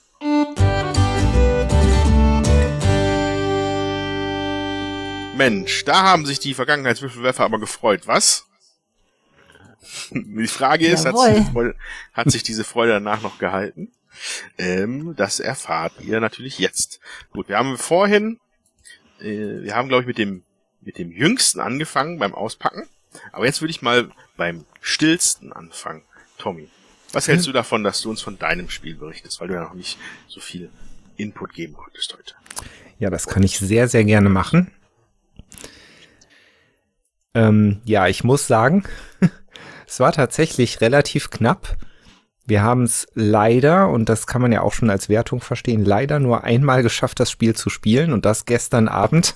Dann ist wenigstens alles ganz frisch. Äh, war, war auf jeden Fall eine Punktlandung. Ähm, aber wir haben es geschafft und das ist schon mal gut. Und ähm, ja, Switch and Signal ist ein Eisenbahnspiel. Und man spielt gemeinsam und versucht Waren in eine Hafenstadt zu transportieren. Es gibt einen großen Spielplan, der hat zwei Seiten. Der eine, ähm, der eine Seite, hm, die eine Seite Der eine Zeigt- Seite. Vorsicht damit. Nicht, dass sich das einschleicht. Ähm, die eine Seite zeigt Mitteleuropa, die andere Seite Nordamerika. Wir haben die Mitteleuropa-Seite gespielt, denn das scheint mir, keine Ahnung, ich sag mal die Einsteigerseite zu sein, weil die auch in der Anleitung dahingehend äh, vorgestellt wird. Da ist dann halt auch ein Vorschlag für den ersten Spielaufbau vorgegeben und da haben wir uns dann jetzt einfach mal dran gehalten. Mm, Ja, und dann waren wir also in Mitteleuropa, hatten da vier Städte irgendwo im ja, mehr oder weniger oberen Teil von Mitteleuropa. Ist auch nicht ganz exakt die Karte, aber das schreiben die auch in der Anleitung, dass das halt aus spieltechnischen Gründen nicht möglich war. Und da sind halt diese vier Städte in vier unterschiedlichen Farben und die haben jeweils zwei Waren, halt so kleine Holzwürfelchen in der entsprechenden Farbe der Stadt. So, diese Waren sind also in diesen vier Städten gelagert und müssen da abgeholt werden mit einem Zug und unten nach Marseille gefahren werden, an den Hafen. Das ist die Aufgabe. Dann gibt es insgesamt neun Loks, also neun Güterzüge, sage ich jetzt mal. Und dann hat man jetzt am Rand der Mitteleuropa-Karte noch verschiedene Startstädte, die mit den Zahlen 1 bis 12 ähm, ja, versehen sind. Und was passiert jetzt, wenn ein Spieler dran ist? Man hat zunächst mal einen Stapel mit Fahrtanweisungen. Das ist eine bestimmte Anzahl Karten. Obendrauf liegt eine Startkarte, die ist also immer gleich.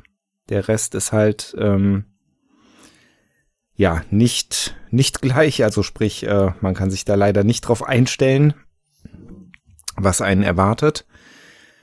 Und wenn man am Zug ist, zieht man als allererstes, also deckt man eine dieser Fahrtanweisungen auf. Und die geben einem jetzt äh, schon mal Sachen vor, die man machen muss. Das kann zum Beispiel sein, einen Zug einsetzen. Und dann würfelt man nämlich mit zwei sechsseitigen, also man darf sich für einen Zug entscheiden. Und dann würfelt man mit zwei sechsseitigen Würfeln und muss den Zug dann in der entsprechenden Stadt außen einsetzen. Denn wie gesagt, die waren ja mit, ich habe zwölf gesagt, ne? Es sind natürlich nur elf. Die sind nämlich mit zwei bis zwölf ähm, versehen, die Startstätte. So, und von da aus geht's dann los. Und jetzt will man mit den, genau, und äh, das zweite, was einem auf der Fahr Fahrtanweisung noch, Fahranweisung noch begegnen kann, ist, bewege einen Zug. Das kann dann entweder ein beliebiger sein, es kann aber auch eine konkrete Angabe sein, bewege einen schwarzen, grauen oder braunen Zug. Ähm, das muss man dann auch durchführen. Wenn man jetzt mehrere Züge einer Farbe auf dem Board hat, kann man sich natürlich einen aussuchen Und dann würfelt man mit dem entsprechenden Bewegungswürfel des Zuges und ja, muss den dann entsprechend versetzen. Die Städte und durch ganz Mitteleuropa ziehen sich halt et etliche Schienenstückchen und auf denen bewegt man sich dann. Also ein, ein Stückchen Schiene ist quasi ein Feld.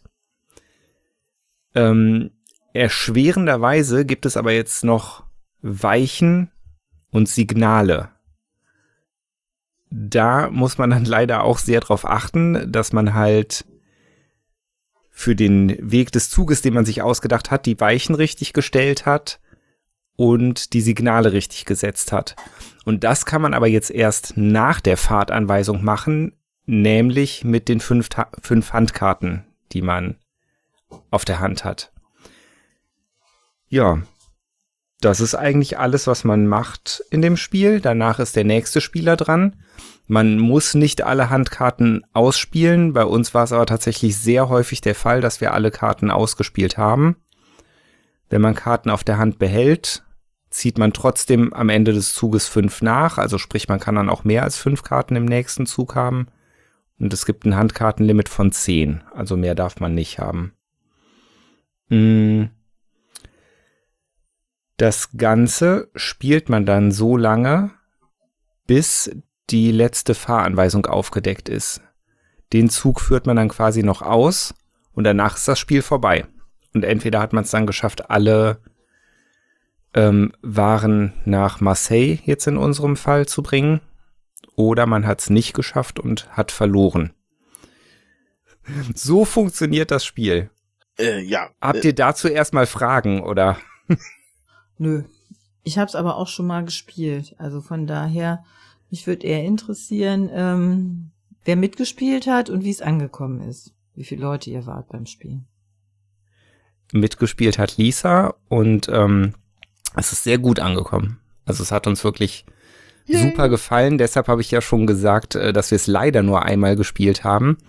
Das bedeutet natürlich auch, dass ich nur vom Ersteindruck sprechen kann, aber es war ähm, war echt cool. Also man hat ein kleines bisschen gebraucht, um reinzukommen, um halt äh, zu verstehen, wie man es am besten macht und so, aber es ähm, ging eigentlich relativ schnell.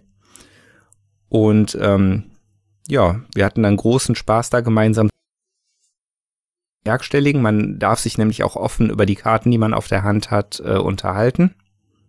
Na, das ist also alles nicht geheim, ist ja eh kooperativ, also man plant gemeinsam, wie schafft man das am besten, die Waren darunter zu kriegen.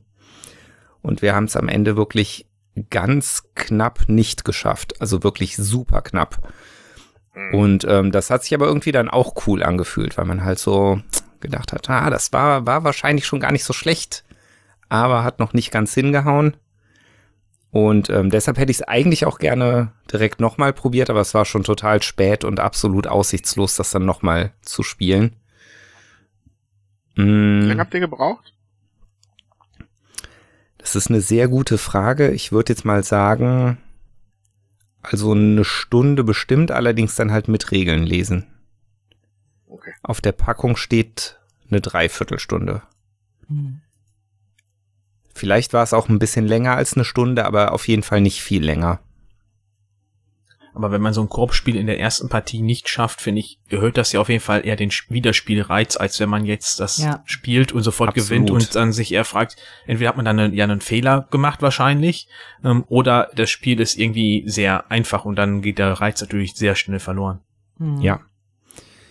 Ähm, also es gibt in der Anleitung auf jeden Fall auch noch einen, eine Regelvariante, um sich das Spiel was leichter zu gestalten und eine Variante, um sich das Spiel was schwieriger zu gestalten, was schwerer, schwieriger, schwieriger zu mhm. gestalten. Und ähm, dann gibt's ja halt auch noch den anderen Plan, den Nordamerika-Plan, der, glaube ich, auch noch mal ein paar Eigenheiten mit sich bringt. Ähm, aber das muss halt leider alles noch erforscht werden. Da kann ich jetzt noch nichts zu sagen.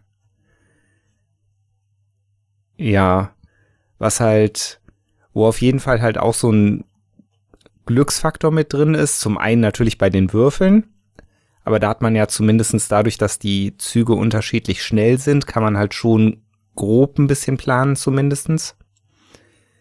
Ähm, Und ja, interessant war aber dann der Zufallsfaktor mit den Einsetzfeldern für die Züge, also den Städten mhm. außen, wo die Züge starten.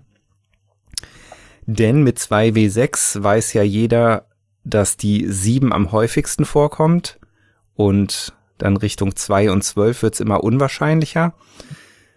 Und wir hat, mussten also relativ früh im Spiel zwei Züge bei der 2 einsetzen und einen Zug bei der 3. Mhm. Und das, also das ist in jeder Hinsicht extrem ungünstig, weil die unwahrscheinlicheren Zahlen auch noch weiter entfernt von den Städten mit den Waren sind. Ähm, das war wahrscheinlich auch nicht gerade ein Glücksgriff für, für das Gelingen unserer Mission. Ähm, aber ich, aber ich fand es überhaupt nicht schlimm. Also das, ähm, das war dann halt eine Herausforderung. Da musste man sich dann schon so ein bisschen beschäftigen, wie man mit diesem Problem umgeht. Und das fand ich eigentlich auch wieder eher cool, als dass es mich gestört hat. Das ist schon mal viel wert. Ich habe mir hier gerade den Nordamerika-Plan bei Boardgame Geek aufgerufen. Äh, da ist auf jeden Fall schon mal der wesentliche Unterschied, dass du einmal nach San Francisco und einmal nach New York liefern musst. Also einmal West- und einmal ah, Ostküste. Mhm. Dass du dich ja. aufsplitten musst. Und deine Städte sind halt so in der Mitte ein bisschen verteilt, deine vier. Mhm. mhm. Ansonsten sehe ich da jetzt so keinen Unterschied. Ja, also Andreas und Dominik, ihr habt es beide wahrscheinlich noch nicht gespielt, höre ich da ein bisschen Doch, ich habe das 2020 ah. schon gespielt, als das frisch ah. rausgekommen ist. Ich war damals auch gut angetan davon. Also hat mir auf jeden Fall Spaß gemacht. Mhm. Wir hatten aber auch die Europaseite gespielt. Ja. Ja, ja ich kenn's, ich kannte es nicht. Ich habe nur gedacht, das äh, könnte was für den Tommy sein. Ja. Ja, also erst Eindruck. ja gerne kooperativ. Ja, ja, das stimmt. Tommy, ja. ja, ich ja. ja. Was genau. ich nur ein genau. bisschen ähm, irritierend finde, ist im Grunde das Cover von dem Spiel. Das suggeriert irgendwie ein bisschen was anderes, als das Spiel hinterher ist. Ich muss gestehen, ich hab's nicht vor Augen. Ich guck noch mal drauf.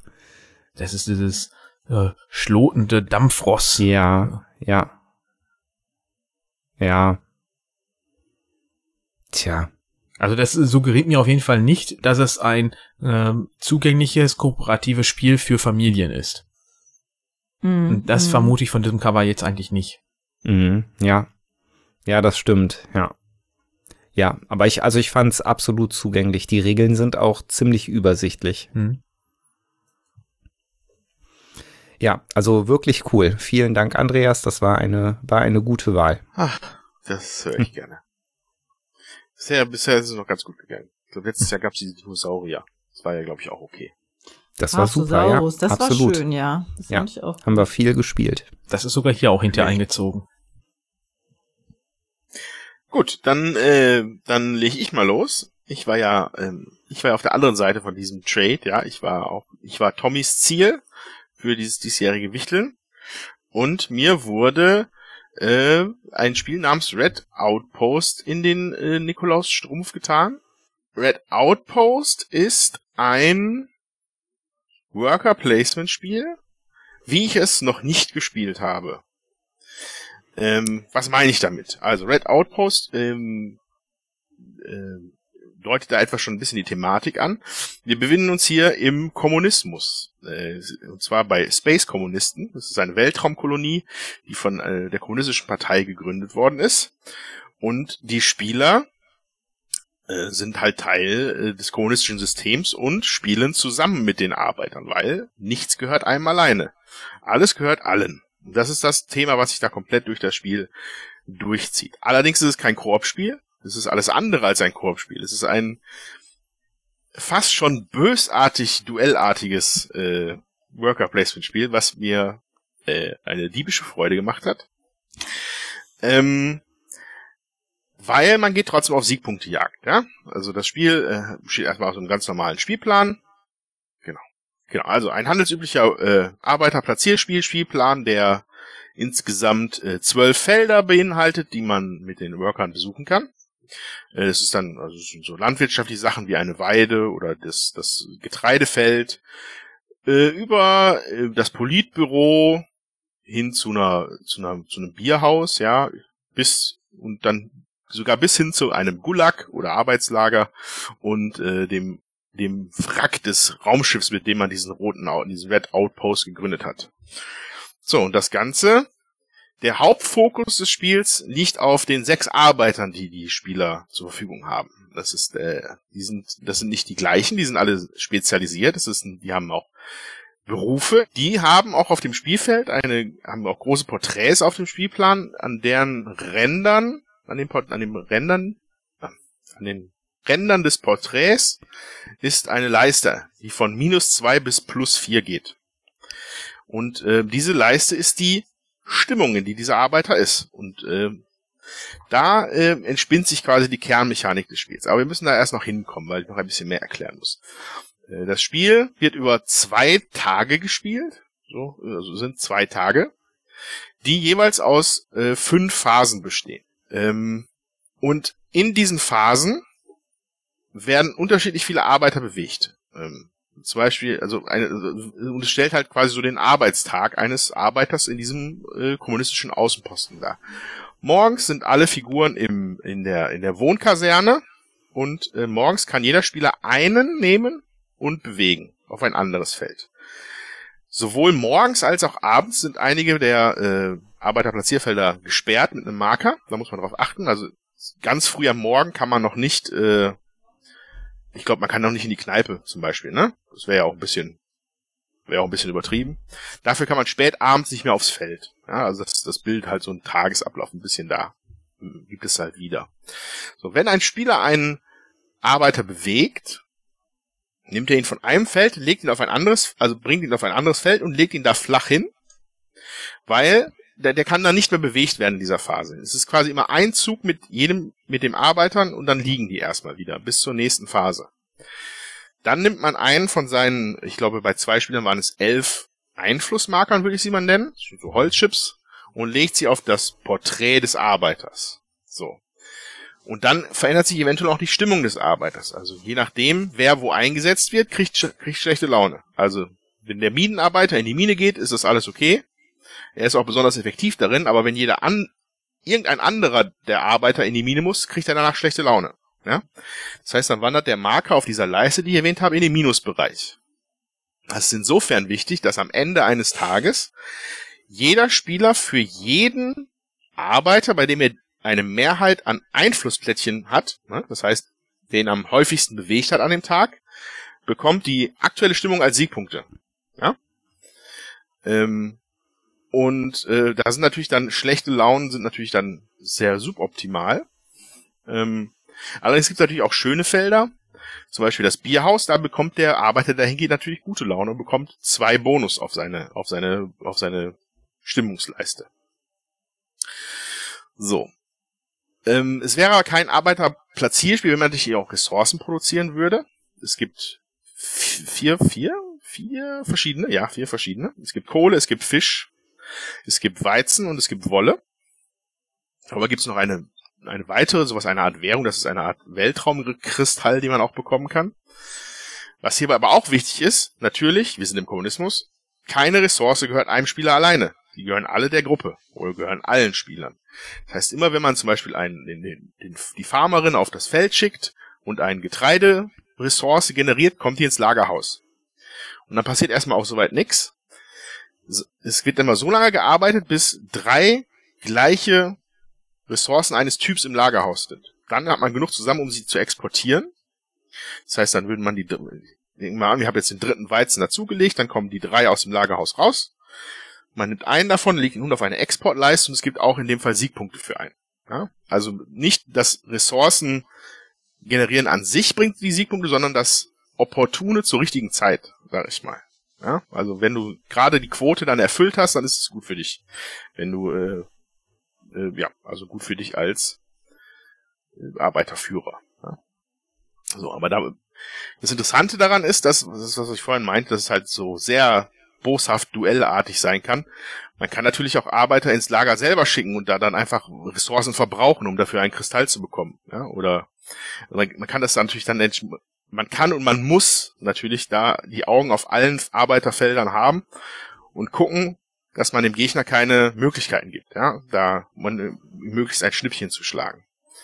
Und das dieses Schnippchen schlagen findet sich halt wirklich auf jeder Ebene weil auch dann sowas wie zum Beispiel dieses eine Manipulation dieser Einflussscheiben ist auch ein Teil eines Arbeiterplätzchens, eines, eines Arbeiterplätzchens, jetzt bin ich schon bei Weihnachten, eines Arbeitsplatzes, eine, eines, eines Feldes ist, wo natürlich äh, auch mit Argusaugen drauf aufgepasst werden muss. Ja, also wenn einer, sagen wir mal, bei einem Arbeiter steht zwei Einfluss bei einem, einem, der andere Spieler hat einen Einfluss und es gibt vier Siegpunkte, wäre es total wichtig, noch eine zweite Scheibe da drauf zu kriegen oder eine Scheibe von dem Marker, äh, von dem Arbeiter runterzukriegen, damit zumindest beide die Siegpunkte bekommen. Ja? Nicht, dass einer einfach vier bekommt.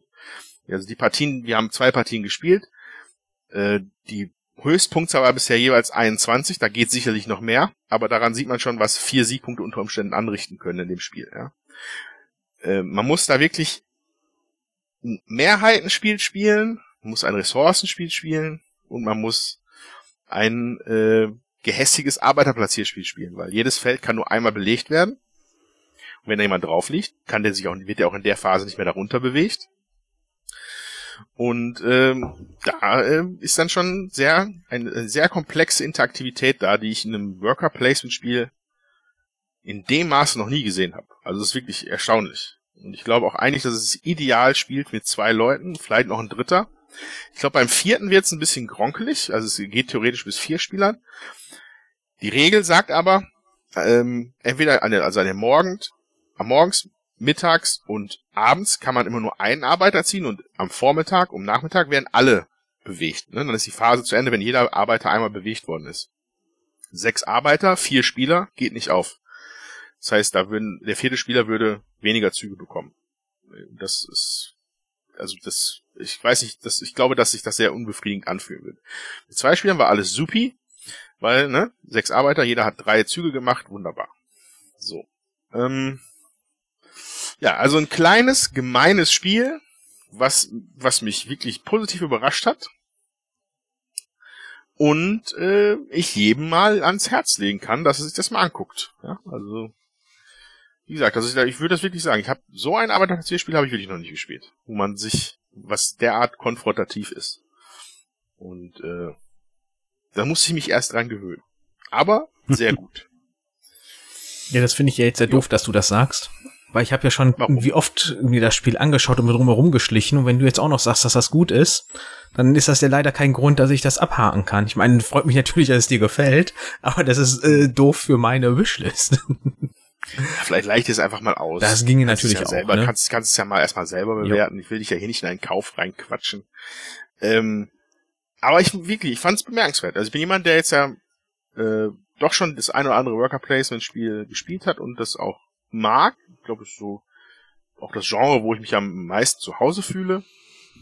Hat mich das wirklich positiv überrascht und äh, war ein frischer Wind und äh, hat wirklich sehr lustige Situationen herbeigeführt. Äh, ja, also super.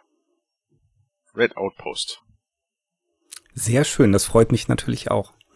Das war tatsächlich ja, nämlich auch mein Gedanke. Ich mhm. hatte gelesen, dass es halt ein ähm, Arbeiterplatzierspiel mit einem besonderen Kniff wäre, den es halt so nicht oder ja. zumindest nicht häufig gibt. Und da habe ich tatsächlich direkt gedacht, das könnte was für dich sein.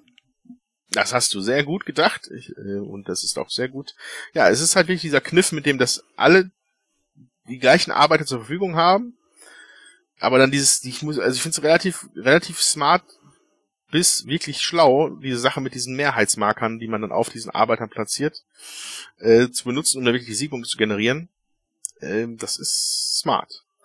Ähm, das ist, es ist komplexer, als man am Anfang einen annimmt. Also diese Felder, wie gesagt, ich erwähnte, man kann, man kann die, äh, diese Einflussscheiben manipulieren, man kann die Stimmung bei den Leuten manipulieren. Es gibt auch noch eine Art, man baut noch den Palast der, den, den Kommunisten, sozialistischen Palast oder so. Da kann man seine Kristalle wieder abgeben. Da gibt's dann Siegpunkte am Ende des Spiels für wer da die meisten reingebracht hat. Das sind jetzt keine Mechaniken, die man noch nie gesehen hat. Aber hier in dem Kontext mit, dass es spezielle Arbeiter sein müssen, die sich da halt wohler mitfühlen als andere, ja, ähm, macht's dann doch schon wirklich ganz raffiniert. Und äh, witzelig. Witzelig. Und du hast dann jetzt zweimal mit Nicole gespielt, nehme ich an, oder? Genau, zweimal zu zweit. Ja. Ähm, ja, ich habe Vorbehalte gegen das mit vier mal zu spielen, mit dritt, mit drei Mhm. geht's bestimmt und es ist auch lustig. Äh, wird sicherlich immer mal wieder auf den Tisch kommen, weil es einfach äh, auch eine wahnsinnig schnelle Spielzeit hat. Also ich glaube, wir hatten ein bisschen mehr als eine halbe Stunde. Mhm. Und aber es hat sich trotzdem gut angefühlt. So. Also es war jetzt nicht so auch jetzt. Ich habe ja noch gar nicht das alles machen können, was ich wollte. Nee, man hat schon den einen oder anderen äh, Dolch in den Rücken versenkt zu dem Zeitpunkt, da ist man dann doch schon zufrieden. Auf die Spielzeit habe ich natürlich auch geachtet, weil ich darauf, davon ausgegangen bin, dass wir live vor Ort zusammenspielen. Und bei vier Spielen dachte ich, darf das dann auch nicht zu lang sein. Schlauer Mann, der Tommy. Manchmal. Nicht immer. Ja, aber, aber es füllt, er, er, es erfüllt tatsächlich dann mit seiner, mit seiner Kürze, sag ich mal, ein, ein Loch in meiner Spielsammlung. Ich habe gar nichts, was so wirklich mega schnell geht. Oder die paar Sachen, die ich habe, habe ich einfach schon tausendmal gespielt. Äh, Deswegen ist mir das sehr willkommen. Ein, ein Spiel mit äh, schneller Taktzahl. Ja? Ich habe es auch tatsächlich gestern gespielt. äh, war, ist es alles zeitlich immer so ein bisschen so eine Sache. Ne? Aber dafür Mhm. dann immerhin zweimal, aber ich hatte halt den Vorteil, dass es auch sehr kurz war. Wer möchte jetzt? Dominik? Jutta? Nee, mach Jutta, die war beim letzten Mal schon zum Schluss. Die durfte als Okay. letztes auspacken. Ja, ich habe ähm, gewichtet bekommen vom Dominik das Spiel 1923 Cotton, Cotton Club. Und worum geht's? Ähm, es ist auch ein Arbeiterplatzierspiel, bei dem man ähm, ja versucht, sein, ähm, sein Prestige aufzubauen in verschiedenen Bereichen, nämlich Kriminalität, ähm, Initiative und ähm, ich sag mal Ruf, ähm, aber das äh, heißt eigentlich, wie gut der ähm, der Laden läuft, sag ich mal. Ähm, es gibt drei, also zwei Boards, die ausliegen mit verschiedenen Leisten drauf, auf denen man seine ähm, Marker äh, bewegt. Ähm, warum macht man das? Das wird halt angezeigt, äh, wie viel äh, in kriminelle, kriminelle Energie man hat, ähm, wie schnell man ist, also der Startspieler und äh, wie viel, wie gut der Ruf des Jazzclubs ist, ähm, damit man sich eben äh, Künstler angeln kann. Dann gibt's noch ein zweites Brettchen, da ist die Siegpunktleiste drauf und ähm, da sind fünf Felder auch drauf, wo man Arbeiter einsetzen kann und daneben werden Karten ausgelegt, jeweils vier, die man eben sammelt, wo auch Siegpunkte drauf sind, wo äh, andere Icons drauf sind, die einem helfen, ähm, ja, Artisten einzustellen oder eben auch ähm, Menschen, die besonderes Prestige haben und einem eben Siegpunkte geben. Ähm, genau. Und ähm, das macht man dann, wenn man dran ist. Man platziert halt sein äh, Männchen und äh, sucht sich aus der Reihe äh, jemand aus, den man auch bezahlen muss. Man hat selber vor sich noch ein eigenes Tableau liegen. Ähm, da steht drauf, wie viel Geld äh, man hat. Das kann man eben ausgeben. Und äh, Geld ist nachher eben auch Siegpunkte wert. So, und versucht man halt ähm, möglichst viele Siegpunkte zu sammeln und dann hat man gewonnen. Ach Hört sich einfach an. klar. Oder ja verloren.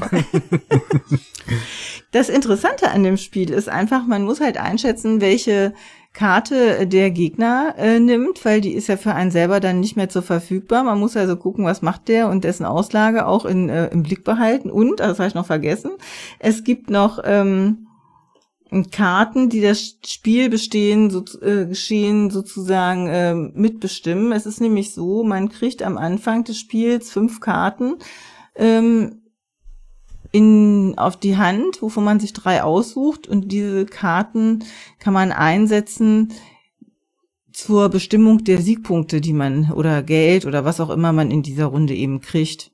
Wird eine, also man hat einen Stapel von sechs Karten. In der ersten Runde ähm, wird das nicht gespielt, so, aber ab der zweiten Runde oder ab fünf Karten, äh, ab der zweiten Runde wird so eine Karte halt verdeckt dahingelegt und man darf eine Karte aus der Hand äh, dazu spielen, wenn man das möchte. Und da muss man halt ein bisschen gucken, wie bin ich denn, wie bin ich denn aufgestellt. Ähm, hilft mir das in dieser Runde und macht dem anderen das am besten auch Schaden sozusagen. Ja, man sieht ja, was hat, hat der andere da äh, gesammelt, kann ich dem damit sozusagen schaden. Und äh, das ist halt auch nochmal wichtig, gut zu taktieren, wenn man diese Karten eben einsetzt oder auch zu überlegen, welche suche ich mir denn da aus. Äh, Im Zweispielerspiel spielt dann halt noch ein Bot mit, der ist auch ganz cool eingesetzt, das macht nicht viel Aufwand, das, ähm, man hat halt, äh, man kriegt eine zusätzliche Figur von der dritten Farbe, äh, wo jeder einen einsetzt, bevor er seinen eigenen zweiten ähm, Miepel setzt. Und ähm, der rutscht auf einer bestimmten Leiste halt immer eins weiter. So, also der, der hat jede Runde ein anderes Feld, was der besetzt sozusagen. Und ähm, ja, das ist dann halt so, dass man den mitspielt. Wie gesagt, dann macht man seine Aktion und äh, dann wird nachher, wenn, wenn man alle ihre Aktionen gemacht haben, äh, drei Leute gesetzt haben, dann werden nachher die Karten umgedreht, dann gibt's noch mal Punkte äh, oder Siegpunkte oder Geld ja, und so spielt man halt. Hast du es denn jetzt hin? auch schon mit mehr als zwei Leuten gespielt? Nee, also wir waren hier zu zweit. Zweimal haben wir es falsch gespielt, bis wir dann geschnallt haben, ach, da ist im, wir hatten gar nicht bis zum Schluss gelesen. Im Zweispielerspiel kommt dann noch, ah, ja. hat man da noch äh, eine, eine dritte Fraktion, die man mitspielt. Die das Ganze aber auch noch mal, also es hat auch ohne die, äh, die dritte Fraktion Spaß gemacht, aber es gibt dann halt noch mal, man muss dann halt noch mal ein bisschen mehr denken, sozusagen, ähm, wenn da Felder besetzt sind und ähm, ja, und es gehen dann halt auch einfach mehr Karten durch. Ne? Also es, der Durchlauf von den Karten ist dann äh, etwas höher. Ich muss sagen, es hat Spaß gemacht. Wir haben, ähm, mir gefällt das gut. Also es ist genug zum Denken. Es ist aber auch schön, das, was man abends auch nochmal spielen kann, wenn man auch wirklich einen Tag gearbeitet hat. Es, 60 Minuten stehen drauf. Ich glaube, wir haben das erste Mal vielleicht auch tatsächlich so lange gebraucht, aber wenn man dann die Regeln mal drin hat, dann wird man auch schneller. Und ähm, ja, ist schön illustriert. Gefällt mir gut, muss ich sagen. Der Andreas möchte was fragen. Ja, ich, ich hätte vielleicht noch die eine oder andere Frage. Und zwar, ich habe mir sie nebenher noch mal ein paar Bilder angeschaut. Ähm, ähm, die Karten an sich, also du sagst, sie sind schön illustriert, aber das sind ja tatsächlich auch äh, real existierende Personen, richtig? Ja, richtig. Und die sind auch äh, im alle erklärt, also da ist überall nochmal was zu äh, geschrieben. Tatsächliche Gangster, tatsächliche Künstler, tatsächliche Politiker zu der Zeit, die da eben auch ja. äh, am Start waren. Ja, in Be in dem, Beispiel sehe ich hier, was ich hier gerade offen habe, ist hier ein Al Capone ist hier zu sehen, ein Duke mhm. Ellington. Ich dachte schon, wait, das Gesicht kommt mir doch so bekannt vor, diese Zeichnung. Aber ja. ja, Duke Ellington. Und unten findet sich auch ein Charles, ein gewisser Herr Charles Chaplin, ja? als als äh, Schauspieler oder Künstler. Mhm, mhm, Und diese Karten erwirbt man dann über über ja entweder Kosten links anscheinend auf den Karten. Ja, genau. muss das jetzt größer machen. Ja, die Kosten stehen oben links. Und äh, da sind dann eben auch so Icons dra äh, drauf, die man dann eben, man bewegt sich dann auf den Leisten halt entsprechend äh, rauf oder runter. Mal gerade hier umdrehen. Genau. Und ähm, ja.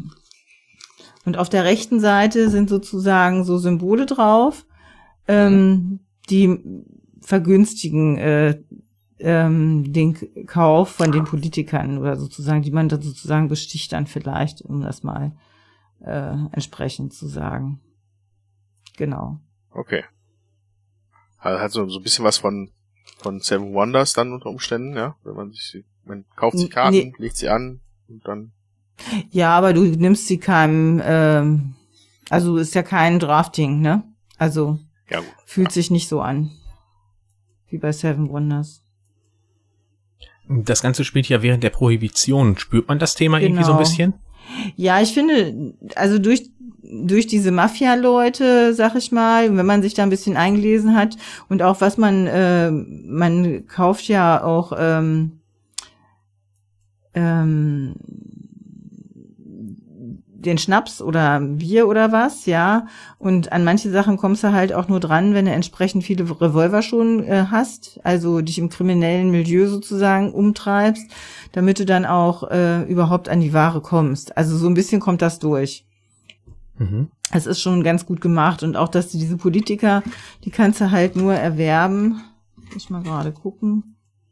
Äh, wenn du eben auch ähm, speziellen äh, äh, Ruf, äh, sag ich mal, schon hast, also dein Laden bestimmten, äh, äh, bestimmtes, ähm, ja, wie nennt sich das? Ich weiß das gar nicht mehr. Ähm, also sich bestimmten Namen gemacht hat und dann sind da eben auch ähm, ähm, Icons drunter, die eben auf deinen anderen Karten auch schon sind. Und wenn du entsprechend viele hast, dann äh, werden eben diese Politiker auch einfacher für dich. Das heißt, du hast äh, also leichter zu erwerben. Das heißt, du hast sie dann schon mit entsprechend Zeug, mit Musik und äh, Gesang und ähm, Alkoholika bestochen, dass sie dir dann gut gewogen sind. Mhm.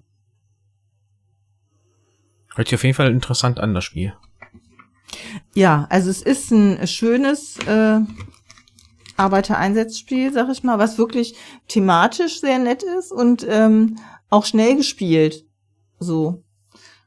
Ich habe ja gesagt, ich würde es gerne auch noch mal mit drei oder vier ausprobieren. Das haben wir jetzt halt noch nicht geschafft. Wir sind momentan äh, bisher nur zu zweit gewesen. Genau. Was habt ihr denn für Musik dazu gehört? Äh, ich kann Frage. dir sagen, äh, da lief die Fußball-Weltmeisterschaft nebenher. Und dann oh. haben wir noch gespielt und dann das dritte, dann noch eine dritte äh, geräuschliche Untermalung hätte ich nicht verkraftet, glaube ich. Na gut. Muss ich wohl durchgehen so, lassen. Das Ganze ist Teil einer Reihe, ne? Die, diese Jahreszahlen benannten Dinger. Ja, genau. Der, der Verlag Looping Games hat diese Reihe äh, 1900er Spiele und ich weiß gar nicht, dass wievielte das da jetzt schon aus der Reihe ist. Aber ich glaube bestimmt schon das sechste oder siebte oder sowas. Ähm. Ist auf jeden Fall vom Thema, äh, lieber Dominik, hast du das richtig gut getroffen. Das gefällt mir ganz gut. Also ich glaube, äh, das, äh, das spricht mich halt, hat mich sehr angesprochen, auch mit der Musik und so hm. und der äh, Swingtime und so. Das ist schon cool. Wahrscheinlich hätte ich mehr angesprochen als 1942 USS Yorktown es dich angesprochen hätte. Ja, wahrscheinlich. Um was geht's Bombe da? Geht ein Schiff? Ja, genau. Ich sehe seh, nur eine Bombe auf dem Cover. Mehr ja. sehe ich hier nicht. Also da wird es wahrscheinlich um irgendein Schiff im Zweiten Weltkrieg wahrscheinlich gehen. Die anderen, die ja dabei sind, ist ja. das Erdbeben in San Francisco, ähm, Amundsen und Scott. Das waren ja, glaube ich, die beiden ersten, die auf den äh, Mount Everest oder, oder Polar, eigentlich schon Polarforscher waren Polarforscher. das. Ja. Dann äh, der Black Friday 1920 gibt's noch und der Eurotunnelbau 1987. Mhm. Ja, und ganz neues ja ISS, das hatte ich mir geholt, das habe ich bisher aber nur solo gespielt. Mhm. Jo. Ja, freut ja. mich, dass es ja, dir gefällt. Spiel. Vielen Dank. Sehr ja. gerne. Dann bleibe ja nur noch ich im Grunde über. Und mhm. bei mir war das ja Biblios, Quill und Parchment. Das Ganze ist eine Roll and Write Adaption von dem alten Biblios, so steht zumindest bei Boardgame Geek, das kenne ich nicht, genauso wenig wie ich das hier vorher kannte. Und Biblios, äh, beziehungsweise das Roll and Write ist jetzt so aufgebaut, dass wir ein gemeinsames Tableau haben und jeder hat sein eigenes Tableau. Und wir haben drei unterschiedliche Würfeltypen. Die äh, würfeln wir und dann können wir uns direkt aussuchen, ob wir alle nochmal würfeln oder nur einen davon nochmal. Und anschließend tragen wir im Grunde einfach nur die Werte ein, die da vorhanden sind. Da gibt es dann einmal den Würfeltypen, wo nur Zahlen drauf sind. Da möchte ich möglichst hohe erstmal sammeln, weil ich die mal aufaddiere, den gesamten Wert. Dann haben wir einmal noch eine kleine Landkarte mit bei uns auf dem Weg. Äh, da zeigen, tragen wir ab, wie weit wir denn mit unserem ähm, Schriftgelehrten, den wir da spielen, in, äh, auf, in, von Kloster zu Kloster überhaupt gerade laufen. Und das heißt, da sind einfach Männchen abgebildet und für jedes Männchen darf ich einen Schritt machen. Und die letzten Würfel, die äh, sind dafür da, die geben mir dann an, welche Büchertypen ich jetzt gerade schon geschrieben habe. Oder auf die reine Mechanik gesehen. Ich kreuze im Grunde einfach nur das Symbol ab, was ich gerade da gewürfelt habe. Und bei den Buchsymbolen äh, gibt es auch gleichzeitig auch den, das Kapellensymbol und das ist dann wieder auf dem gemeinsamen Board. Da kreuzen wir, äh, wandern wir einfach Zeile um Zeile einfach weiter nach oben, äh, was darstellen soll, dass wir näher zum Altar kommen. Den die Thematik da habe ich nicht verstanden, aber ist ja egal. Ja, näher zum Altar ist ja näher an Gott. Ja. Aber ich dachte, ja, da kann man sich jetzt drüber streiten, ob das näher an Gott ist, wenn man weiter vorne ist als hinten, aber das, das geht jetzt auch zu weit. Ah, das stimmt.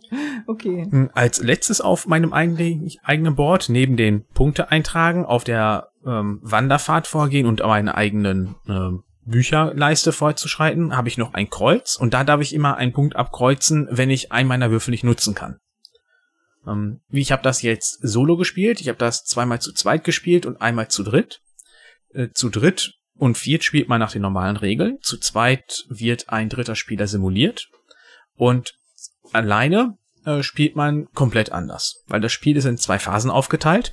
Und in der ersten Phase ähm, würfel ich ja diese Zahlenwürfel und addiere das Ganze. Und das, was ich da dann an Su- Endsumme habe nach vier Runden, habe ich dann in der zweiten Runde überhaupt nur zur Verfügung, um es auszugeben.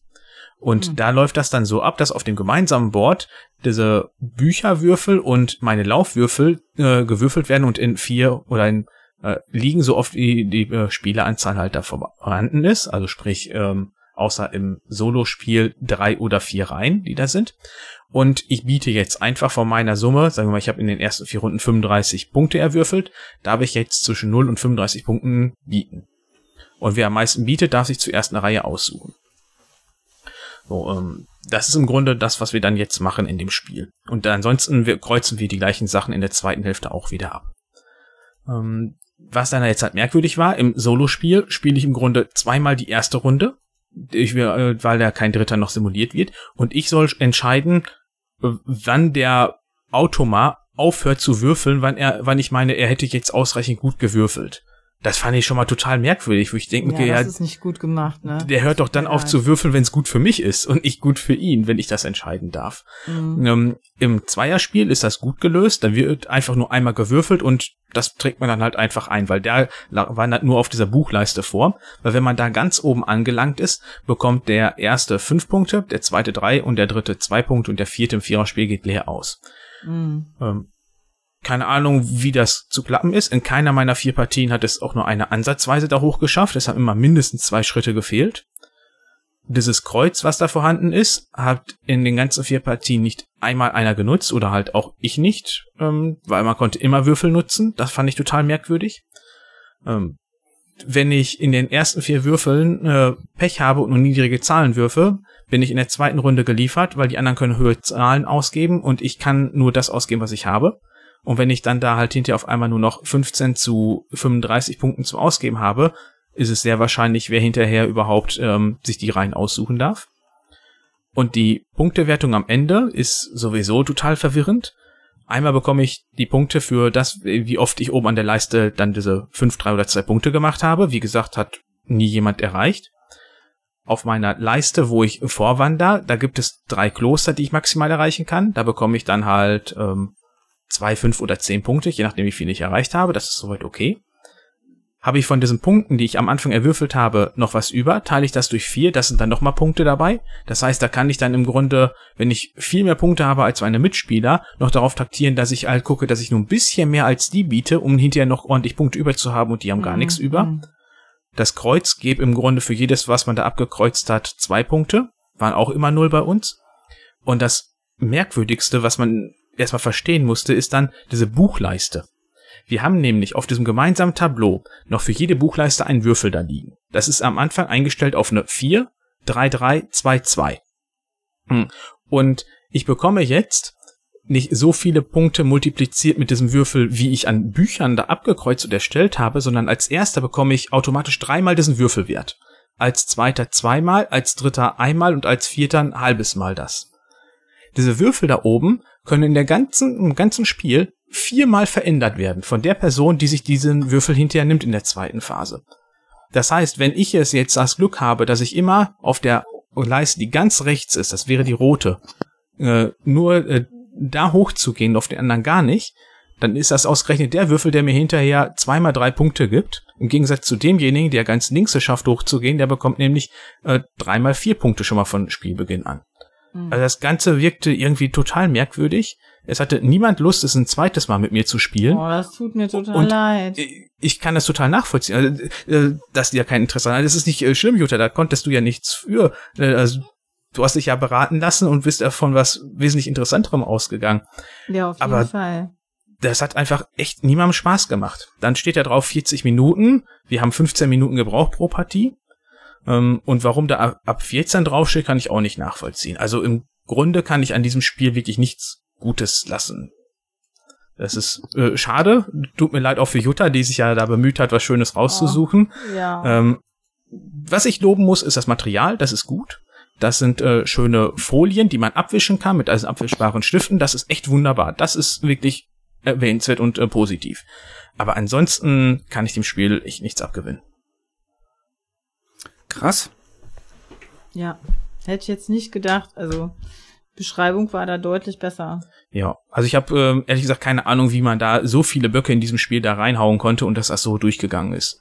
Ja, vor allen Dingen ist das ja auch mit 7,1 bewertet. Ne? Mhm. Da habe ich gedacht, äh, das kann ja so schlecht nicht sein. Also, Ja, vielleicht habe ich auch mit vier Partien noch zu wenig gespielt, um da wirklich durchzublicken, wie es ist, nicht, aber aber das kann ich mir jetzt bei der Komplexität des Spiels auch nicht vorstellen. Es muss ja auch Spaß machen. Ja. Oder es soll ja auch Spaß machen. Kennst du denn das Biblios, das dem zugrunde liegt? Nee, ich kenne das nicht. Ich auch nicht. Ich auch nicht. Ist von 2007 und da bei Yellow erschienen. Das steht jetzt bei Board Game Geek. Mhm. Ja, Ja, das, äh, mit einem richtigen Downer jetzt geendet hier. Alles gut, Jutta. ja, auch, ist aber trotzdem schade. Ja, klar ist es schade, aber halb so wild. Nächstes Jahr Schockwichtel. Schockwichteln. Ja, habt ihr sonst noch Fragen zu dem Spiel? Oder ist habe ich jegliches Interesse zerstört? Du hast jegliche weihnachtliche Stimmung zerstört. Herzlichen Glückwunsch, Grinch. Dabei ist das überhaupt nicht mein Ziel, weil ich ja voll der Weihnachtsfan bin. Ich freue mich ja. Ja. schon wie so ein Kleinkind, dass es gerade die ganze Zeit am Schneien ist draußen und es weiß wird. Du hast ja auch im Dezember Geburtstag, ne? Ja, das ist richtig. Und Ja, gestern, das sind halt, ja, gestern haben wir schon so ein bisschen äh, Glühwein und Bratwurstabend draußen gemacht mit Weihnachtsmusik und Weihnachtsbeleuchtung. ach wie schön. Ja, Ja. Also wir waren letzte Woche auch schon auf dem Weihnachtsmarkt, das war total nett.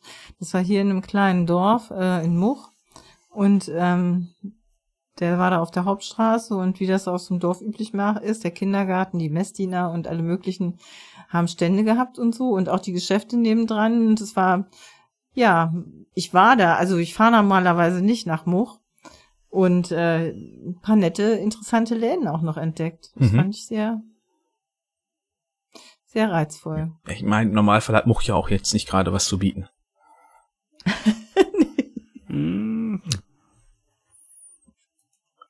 Nein, ist halt ein kleiner, Anyway. netter Ort, relativ Ja. verschlafen halt, ne, sag ich jetzt mal. Aber sie haben ein super Wollgeschäft, sie haben ein super Geschenkelädchen noch mit Feinkost ohne Ende. Das war echt krass. Mhm. Ja, Ja, im Grunde, Ja. Äh, ich habe die ganze Stimmung zerstört. Ich merke das schon. die ist doch so ein bisschen im Keller gegangen. Also hast, hast du natürlich nicht, aber keine Ahnung, ist natürlich jetzt ein in Anführungszeichen etwas doofer Abschluss, aber ich Ja. meine, was, was will man machen? Äh, Es es ist, wie es ist, ne? Eben. ja. Wichtig ist, dass man ja auch ehrlich ist und sagt, das hat mir nicht gefallen. Das finde ich eben auch wichtig, anstatt man sagt, na, es war jetzt, Ja. ja. Ja, also für dich tut's mir halt leid, Jutta. Du, du Mir hast tut's für dich- dich auch leid. Ja, Also, für mich sehe ich das gar nicht so dramatisch. Ähm, aber du hast dir Mühe gemacht und informierst dich und dann äh, wirst du mehr oder weniger so ärgerlich beraten. Ähm, das ist dann ja auch doof. Ja, gut, Jo. da steckt man halt manchmal auch Nee. nicht drin. Da merkt man aber auch einfach wieder, wie unterschiedlich Spielegeschmäcker sein können, sag ich jetzt mal. Ähm, na, was dem einen gefällt, muss dem anderen ja vielleicht noch lange nicht gefallen, so, ne? Das ist halt manchmal schwierig. Ja, das sowieso. Ja, gut. Ich glaube, Ja. dann sind wir ansonsten soweit durch mit unserer Folge, oder? Noch nicht ganz. Du wolltest noch was ja, sagen. aber ich wollte ja fragen, ob ihr sonst noch was habt. Sonst würde ich nämlich gerne noch so zwei Kleinigkeiten erzählen. Und zwar habe, veranstalte ich Ende Februar ein Brettspielwochenende. Da sind alle herzlich zu eingeladen und wer da ein paar Infos zu haben möchte, äh, der darf sich bei mir melden. Ähm, die Kontaktdaten sind in den Show Notes, also über Twitter, Mastodon, ähm, bei uns auf dem Discord-Server findet man mich ähm, oder man schreibt einfach eine E-Mail an uns Würfelwerfer. Und das Ganze findet vom 24. bis zum 26. Februar statt äh, in Arnsberg, bei uns hier im schönen Sauerland. Ähm, ja, könnt euch ja mal überlegen, ob ihr vorbeikommt. Jutta hat sich auch schon angemeldet. Genau, ich freue mich auch. Ähm, ja, dann schauen wir mal, was da Schönes gibt. Und das andere ist, ähm, die, der ein oder die andere wird es bestimmt schon mitbekommen haben. Ich habe jetzt noch einen eigenen Podcast nebenher gestartet. Und da wollte ich einfach ein bisschen Werbung für machen. Das ist die Brettspielgalaxie. Die mache ich mit dem Mono und dem André zusammen. Der Mono war ja auch schon in der Ultimate Railroads Folge mit hier zu Gast. Und der André, der war in irgendeiner Interviewfolge mal kurz mit dabei. Ähm, Das sind halt beides gute Freunde von mir. Ich glaube, das ist ja mittlerweile auch bekannt. Das habe ich ja schon des Öfteren erwähnt. Und ich hatte halt Lust, ähm, noch viel mehr über diese Themenfolgen zu machen. Ähm, und da wollte ich dann äh, die Würfelwerfer nicht. Da hatte ich ein bisschen Bedenken einfach, dass das äh, den Podcast der Würfelwerfer so ein bisschen verwässert und so unseren großen Wurf dann ähm, ins Nebensein drängt, weil ich da so viele Ideen habe. Und das war dann halt der Grund, warum ich das Ganze als eigenen Podcast jetzt losgetreten habe. Und ich würde mich freuen, wenn ihr auch mal da reinhören würdet. Genau, Brettspielgalaxie, hört da rein. Äh, da gibt's gutes Zeug. Äh, und bleibt auch weiter dem Würfelwerfer-Podcast äh, gewogen. Es gibt genug Ohren für genug Podcasts dort draußen. Und äh, genau. Mehr Genau. Podcast. In dem Fall ist mehr mehr. Sehr schön. So. Ja, wir freuen uns über eure Kommentare, wenn ihr uns äh, schreibt über unsere E-Mail-Adresse, die da lautet. Würfelwerferpodcast at gmail.com mit UE. Genau, oder auf Discord. Da ähm, manchmal ist ein bisschen ruhig, manchmal wird dann wieder mehr gepostet. Ähm, ja, ich freue mich auf jeden Fall immer was zu lesen, muss ich sagen. Und äh, wenn ich Zeit habe, schreibe ich auch zurück. Das ähm, kommt halt immer darauf an, wie im Tagesablauf ich gerade so strukturiert bin. Hm. Das geht Ja, den also anderen ich- sicher genauso. Discord- Der Discord an sich, äh, ich finde eigentlich, dass er sich schön entwickelt über die letzten Wochen. Äh, immer mal wieder kommen Themen auf, es wird ge geplaudert und geschnackt. Äh, interessante Leute davon tatsächlich über die Welt verteilt sind, haben sich da mittlerweile eingefunden. Und äh, ja, ich äh, gucke jeden Tag rein. Nicht 24 Stunden, aber äh, in der Regel, wenn ich ja am, am PC am Arbeiten bin, habe ich dann auch gerne mal den Discord an, um mal reinzuschauen. Und der Dominik treibt sich natürlich auch darum. Ja, des Öfteren mal. Deswegen kommt, kommt uns gerne besuchen. Genau. So. Und, und wenn ihr kleinen Weihnachtswichtel dort draußen noch vielleicht kleine fünf kleine Zimtsterne für uns habt, könnt ihr sie in die Podcast-Provider-Socke eurer Wahl tun und sie uns damit zuschicken. Das würde uns sehr viel helfen. Wir würden uns sehr freuen. Wir würden noch mehr, viel, viel mehr so tolle Zuhörer wie euch bekommen. Und ich glaube, als letztes bleibt jetzt eigentlich nur noch euch eine schöne Weihnachtszeit zu wünschen. Ähm, kommt gut in ins, ins neue Jahr. Wir hören uns dann äh, auf der anderen Seite von Silvester wieder.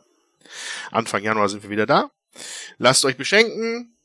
Äh, esst was Schönes, spielt tolle Sachen. Und alles wird gut. Sowieso immer hoch. Dann auch von mir eine schöne Adventszeit, feiert schön und bis nächstes Jahr. Genau. Bis ho, dann. ho, ho. Tschüss. Tschüss. Tschüss. Tschüss.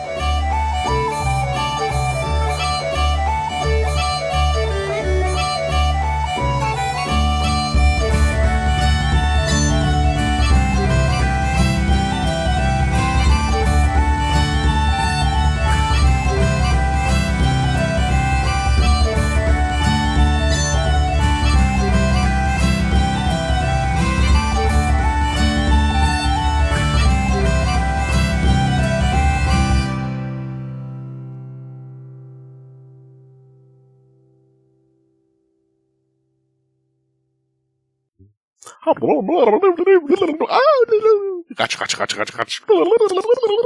Ihr könnt jetzt den Vergangenheitswürfelwerfern dabei zuzu... Dabei, äh, ihr könnt jetzt den Vergangenheits... Nicht lachen, das ist nicht lustig.